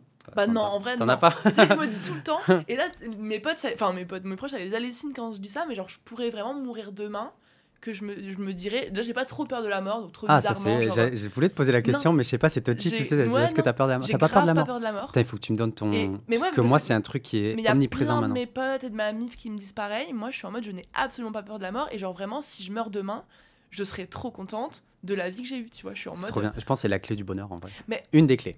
Franchement, Ok. c'est Ouais. que ma vie, elle peut s'arrêter n'importe quand. Et genre, euh, je suis en mode, euh, bah, c'est trop cool, j'ai fait plein de trucs, tu vois. Ouais. Surtout là maintenant, avec tout ce que j'ai fait là, je suis en mode, j'ai trop kiffé, j'ai plein Ouais. de potes, j'ai plein de gens sur qui je peux compter, j'ai une famille de ouf, Hmm. j'ai un bis de ouf, j'ai créé un truc. euh, et et tu sais, vu que, enfin, je sais pas s'il y a des trucs après la mort ou quoi, mais genre, je me pose même pas la question, je me dis juste, si je meurs, bah, genre, je serai plus sur Terre, donc euh, j'aurais même pas à me poser la question de, oh, je suis triste, je suis morte, Mm, mm. je serais juste morte. Et en vrai, ça va, ça, ça me, ça me dérange pas trop, tu Mais vois. en vrai, c'est trop bien. trop je pense de hein, faire mais- passer. Non, mais de faire passer ce message, je trouve que c'est. Enfin, c'est trop bien. Parce que moi, tu vois, c'est. Ouais. Depuis que j'ai eu mon burn-out et tout, euh, c'est Ouais. c'est un gros truc qui est omniprésent. Je suis, Ouais. je suis hypochondriaque, j'ai peur de la mort ah tout le temps, tout le temps. ouais, putain. Et euh, mais ouais, j'imagine que une fois Ah, c'est que t'as pas ça, ouais, c'est fait. libérateur de ouf. Je suis en mode, ben, tu sais, le pire truc qui peut t'arriver, c'est de mourir. Et puis même ça, si ça m'arrive, bon, bah, je me dis, euh, j'aurais bien kiffé, quoi. Donc Mm. en vrai, j'ai pas peur de grand chose finalement, euh, si ce n'est que de mourir en me disant, bah, je regrette ça, tu vois. Mais Ouais, vu ouais. que c'est, je fais en sorte que ce soit pas le cas, pas de regret. du coup, j'ai pas énormément de peur qui me bloque, tu vois. Ok, top. C'est intéressant, tu vois, pour Mm. les gens qui écoutent et qui Bah ont ouais. potentiellement euh, Peur de la mort. ouais, peur de la le mort sujet pose. bien glauque. Ouais. Mais c'est, on Mais parle de sujet tout. de hein. la vie, hein, Mm. vraiment. On parle de tout. Euh, ok, top. Euh, c'est quoi une. On va essayer de finir avec trois questions. Vas-y. Qu'est-ce qu'elle fait, Margot? Margot, c'est Margot Margot O ou Margot Ouais, Margot? O. Ah ouais, Ouais. Qu'est-ce que fait Margot? Dans sa journée pour euh, trouver, euh, pour se sentir bien, pour être, pour être heureuse, ou pour, euh, pour chaque jour essayer d'atteindre un peu plus le bonheur Ouais. Bah, Alors déjà, je me lève tous les matins sans distraction, sans téléphone, sans euh, notification. Et je prends toujours le temps, soit je vais dans un petit café en bas de chez moi, soit chez moi, de décrire un petit peu justement ce que je ressens. Tous les matins, sans exception. Parce que sinon, en fait, plus il m'en reste dans la tête, plus j'ai de, des Et Comment chances tu de... fais pour avoir gardé cette habitude Bah alors sans- ça fait, ça sans fait être lazy trois ans que je la fais, donc en fait à force, même plus euh, un truc que je oui. me pose. J'ai mon carnet sur la table, j'écris direct. C'est un truc qui est vraiment... Là, j'ai été me poser dans un café, j'ai mon carnet avec moi toujours. Parce que en vrai, après, si je le fais pas, euh, ça cogite, ça cogite, ça cogite. Et, euh, et je sais pas, je préfère tout mettre le matin dans mon, dans mon truc, Hmm. tout ce qui me stresse, tout ce qui me rend heureuse et tout. Ouais. Et comme ça, après, je fais mes journées tranquilles. Donc ça, c'est mon habitude numéro un. Du coup, faire ça au calme le matin, euh, c'est hyper important. Voir des gens, euh, voilà, voir des gens, euh, discuter avec des gens que j'aime bien et tout, c'est que ça fait grave partie de, de ce qui me rend heureuse. D'où l'extraverti. Ouais, c'est ça. Et non, intro. que j'ai j'ai mis, enfin que je ne savais pas pendant toute ma vie, mais clairement là, si Mhm. je vois personne, je suis pas bien. Et un autre truc qui, qui me rend qui me rend bien, qui me rend heureuse, bah je pense franchement c'est avoir l'impression de servir à quelque chose pour mes clientes, tu vois. Genre ça c'est mon taf en règle générale et, et tu vas me dire tous les jours ben j'ai avancé pour euh, je sais pas j'ai- il y a telle personne telle cliente qui m'a dit qu'elle avait fait tel résultat ou telle cliente qui m'a dit qu'elle se sentait comme ça ou euh, j'ai une idée pour aider encore plus mes clientes et de réfléchir un peu en fait à la mission que je me donne à travers mon entreprise et où je veux aller avec tout ça ça Mhm. me rend grave heureuse aussi quoi c'est vraiment mon taf et euh, ma vie sociale et les moments que je prends pour moi pour euh, m'apaiser un peu. D'accord. C'est ton, c'est ta clé pour être un Ouais, peu, ça, euh, un peu ça. équilibré dans ta vie Ouais, et, et pas avoir trop de charge mentale. clairement c'est ça D'accord. Tu donnerais quoi comme conseil à la jeune Margot de 16 ans ou Peut-être un peu plus. Qui doutait. Ouais. Peut-être qu'il y en a pas, je sais pas. Si, si, bah moi je lui dirais que, genre, bah, c'est bateau, mais genre que que- qu'il faut absolument qu'elle continue à s'accrocher parce qu'elle a aucune idée d'à quel point sa vie elle va être différente de ce qu'elle imaginait à l'âge euh, de 18 ans, tu vois. Jamais, jamais, jamais j'aurais imaginé que j'avais j'aurais une vie euh, comme ça, tu vois. J'étais en mode, à ce moment-là, j'étais en mode, mais je sais pas ce que je vais faire de ma vie et c'est sûr que ça va être chiant. Quoi qu'il arrive, euh, peu importe le métier que je trouve, ça va être une cata, je vais pas aimer, je vais me sentir mal. Avoir un patron, ça va être l'enfer. Avoir des horaires, ça va être catastrophe. Mes collègues, je vais les détester, c'est sûr. Mm. Je partais dans ce état d'esprit-là. Et du coup, ben, de voir tout ce qui s'est passé en 4 ans, là, je me dis, mais t'as aucune idée d'à quel point ça va changer, donc continue d'y aller, tu vois. Ouais, d'accord, intéressant. Tu as des, euh, des livres à recommander euh, de bien-être, de, de santé mentale, de, je sais pas, pour, pour les personnes qui, Ouais. qui galèrent un petit peu, là, qui, qui commencent à peine dans l'entrepreneuriat ou même Ouais. dans leurs projets perso qui doutent. Tu as des Ouais. livres que tu as lus qui sont intéressants Alors, je sais pas si tu connais Maud euh, Anouchka, qui a fait Kilomètre Zéro. Ça me dit quelque chose, ouais. Alors ce livre vraiment je l'ai lu mais je sais pas au meilleur moment de ma vie bah, après ma rupture et genre il a changé mais toute ma perception genre vraiment c'est hyper spirituel pour le coup. C'est une meuf qui part en gros en euh, faire une montée du Népal Ok. Et avec Mm. un guide spirituel. Mm, Et genre, mm, euh, en fait, euh, c'est une, euh, un enseignement spirituel dé- déguisé en histoire. Et moi, ça m'a retourné le crâne. Et du coup, j'ai lu ces deux autres romans qui sont incroyables aussi. Et moi, j'ai du mal avec les livres ultra théoriques. Du coup, vu que c'est sous le forme d'histoire, t'apprends les enseignements, mais en mode comme si ça t'arrivait à toi. Et en vrai, ça m'a tellement aidé, tellement appris, tellement apaisé et tout. Donc, je le conseille à fond, à fond, à fond. Kilomètre zéro. Et tous les livres de cette autrice, auteur, autrice, Ouais, auteur. incroyable. Et euh, comme prochain invité, tu verrais qui ici? Euh, oh, franchement, faut que t'invites un mec. Tu sais quoi, le goal Ah ouais, t'as même pas réfléchi Ah non, non, Genre. non, mais parce c'est- que, parce c'est- que Ah ouais, non, mais. ça- En fait, je sais que y a- enfin, les meufs, elles n'auront pas de problème à venir, mais genre, euh, enfin, C'est encore une fois, je fais des généralités, mais genre, euh, il faut que tu invites un mec absolument. Et euh, moi, je verrais bien, genre, je sais pas, Yomi ou Alec en vrai. Ah ouais, là, tu. C'est- tu- Ouais, mais c'est un challenge. On va essayer. C'est un challenge. mais, Et en euh, vrai, je pense qu'ils sont pas aussi. mais ils euh, sont dans la liste. hein. Ouais, bah voilà. Genre vraiment Yomi ou Alec, bah, c'est deux mecs, genre cla- clairement, qui ont un full personal branding, qui font full podcast, du coup, qu'on entend, qu'on voit, etc., mais qu'on n'entend jamais parler de ça. Et Yomi, il en a parlé. Yomi en a coup, parlé peut une fois, être peut-être Pas Alec, mal de creuser. Ou Yomi, ouais, ça. Genre, Alec, il en a parlé un peu euh, avec Oussama. Ouais, mais ouais. très Ouais, mais léger. tu vois, tu vois. c'est léger. Mais Alec, il a l'air très réservé. Ouais, bah oui, mais il Ouais. le disait qu'il était. Hein. Mais du coup, eux deux, genre franchement, le gros challenge de d'essayer de leur, de leur faire dire, bah, euh, viens ici vraiment parler euh, profond, quoi. Genre franchement, je, Mm. je pense que si t'arrives à en convaincre un des deux, c'est trop je, vais, stylé. je vais essayer. J'avais le numéro d'Alec, mais du coup, je pense qu'il a changé de numéro. Ah merde, merde. Bah écoute, tu, Sinon, tu, tu retrouveras sinon j'aurais vrai. aussi. Du coup, pour finir, je vais te laisser noter. Euh, de toute façon, ça se verra pas dans la caméra, mais les gens qui écoutent le podcast, ils vont entendre que ce que je vais te demander. Une question pour le prochain invité. Tu Ok. sais pas qui c'est, Ok, très bien. d'accord Et euh, puis eux ne sauront même pas qui a posé la question, Ok, très bien. ou peut-être pas, je ne sais pas. J'ai pas encore. Ouais. euh, J'ai piqué ça sur un, Ok. un, un podcast américain. Donc, euh, tu as, le temps hein, pour, Ouais. pour, pour, écrire ta question et ce Mhm. sera, ce sera pour le prochain invité. Le but, c'est que je vais acheter un vrai livre d'or, etc. Ouais, ouais. J'ai juste trouvé. euh, là, on est sur le premier épisode, mais c'est que dans chaque, euh, à chaque interview, il y a une question de Ouais, l'invité ouais, d'avant. Tu vois. Je pense que ça peut être cool. Surtout que si c'est des entrepreneurs qui se posent des questions entre eux. tu vois. Après, c'est encore mieux si ça parle santé mentale, relations. c'est ce que je veux euh, faire, clairement, clairement. Du coup, pendant que, pendant que, que Margot est en train de réfléchir à sa petite question, parce que tu as tout en temps, n'hésitez pas, si vous avez, euh, à- à- à- si vous avez aimé ce podcast, euh, ça va être dispo partout, hein, sur YouTube, Apple Podcast, Spotify, à donner de la force, parce que c'est le début, c'est un sujet qui est ultra, ultra important. Et euh, même Margot a dit que c'était important, donc euh, voilà, écoutez-la. Je confirme. Voilà. Euh, lâchez votre petit like, votre petit commentaire, mettez des, des 5 étoiles sur Apple Podcast et on va essayer de faire en sorte de faire grossir ce, ce petit podcast, l'envers du décor. Ben écoute, Eh ben, écoute, Margot, Merci beaucoup pour l'invitation. merci, ça m'a fait vraiment, vraiment plaisir que, Un plaisir que ce soit toi. pour ce premier épisode, c'était Ouais, trop cool. C'était vraiment trop bien. Et je pense qu'en vrai, il y a grave de l'avenir dans euh, ce concept de podcast. Ouais, bah écoute, ça me fait plaisir. Avec plaisir. Allez, ciao, ciao tout le monde. Ciao Ciao.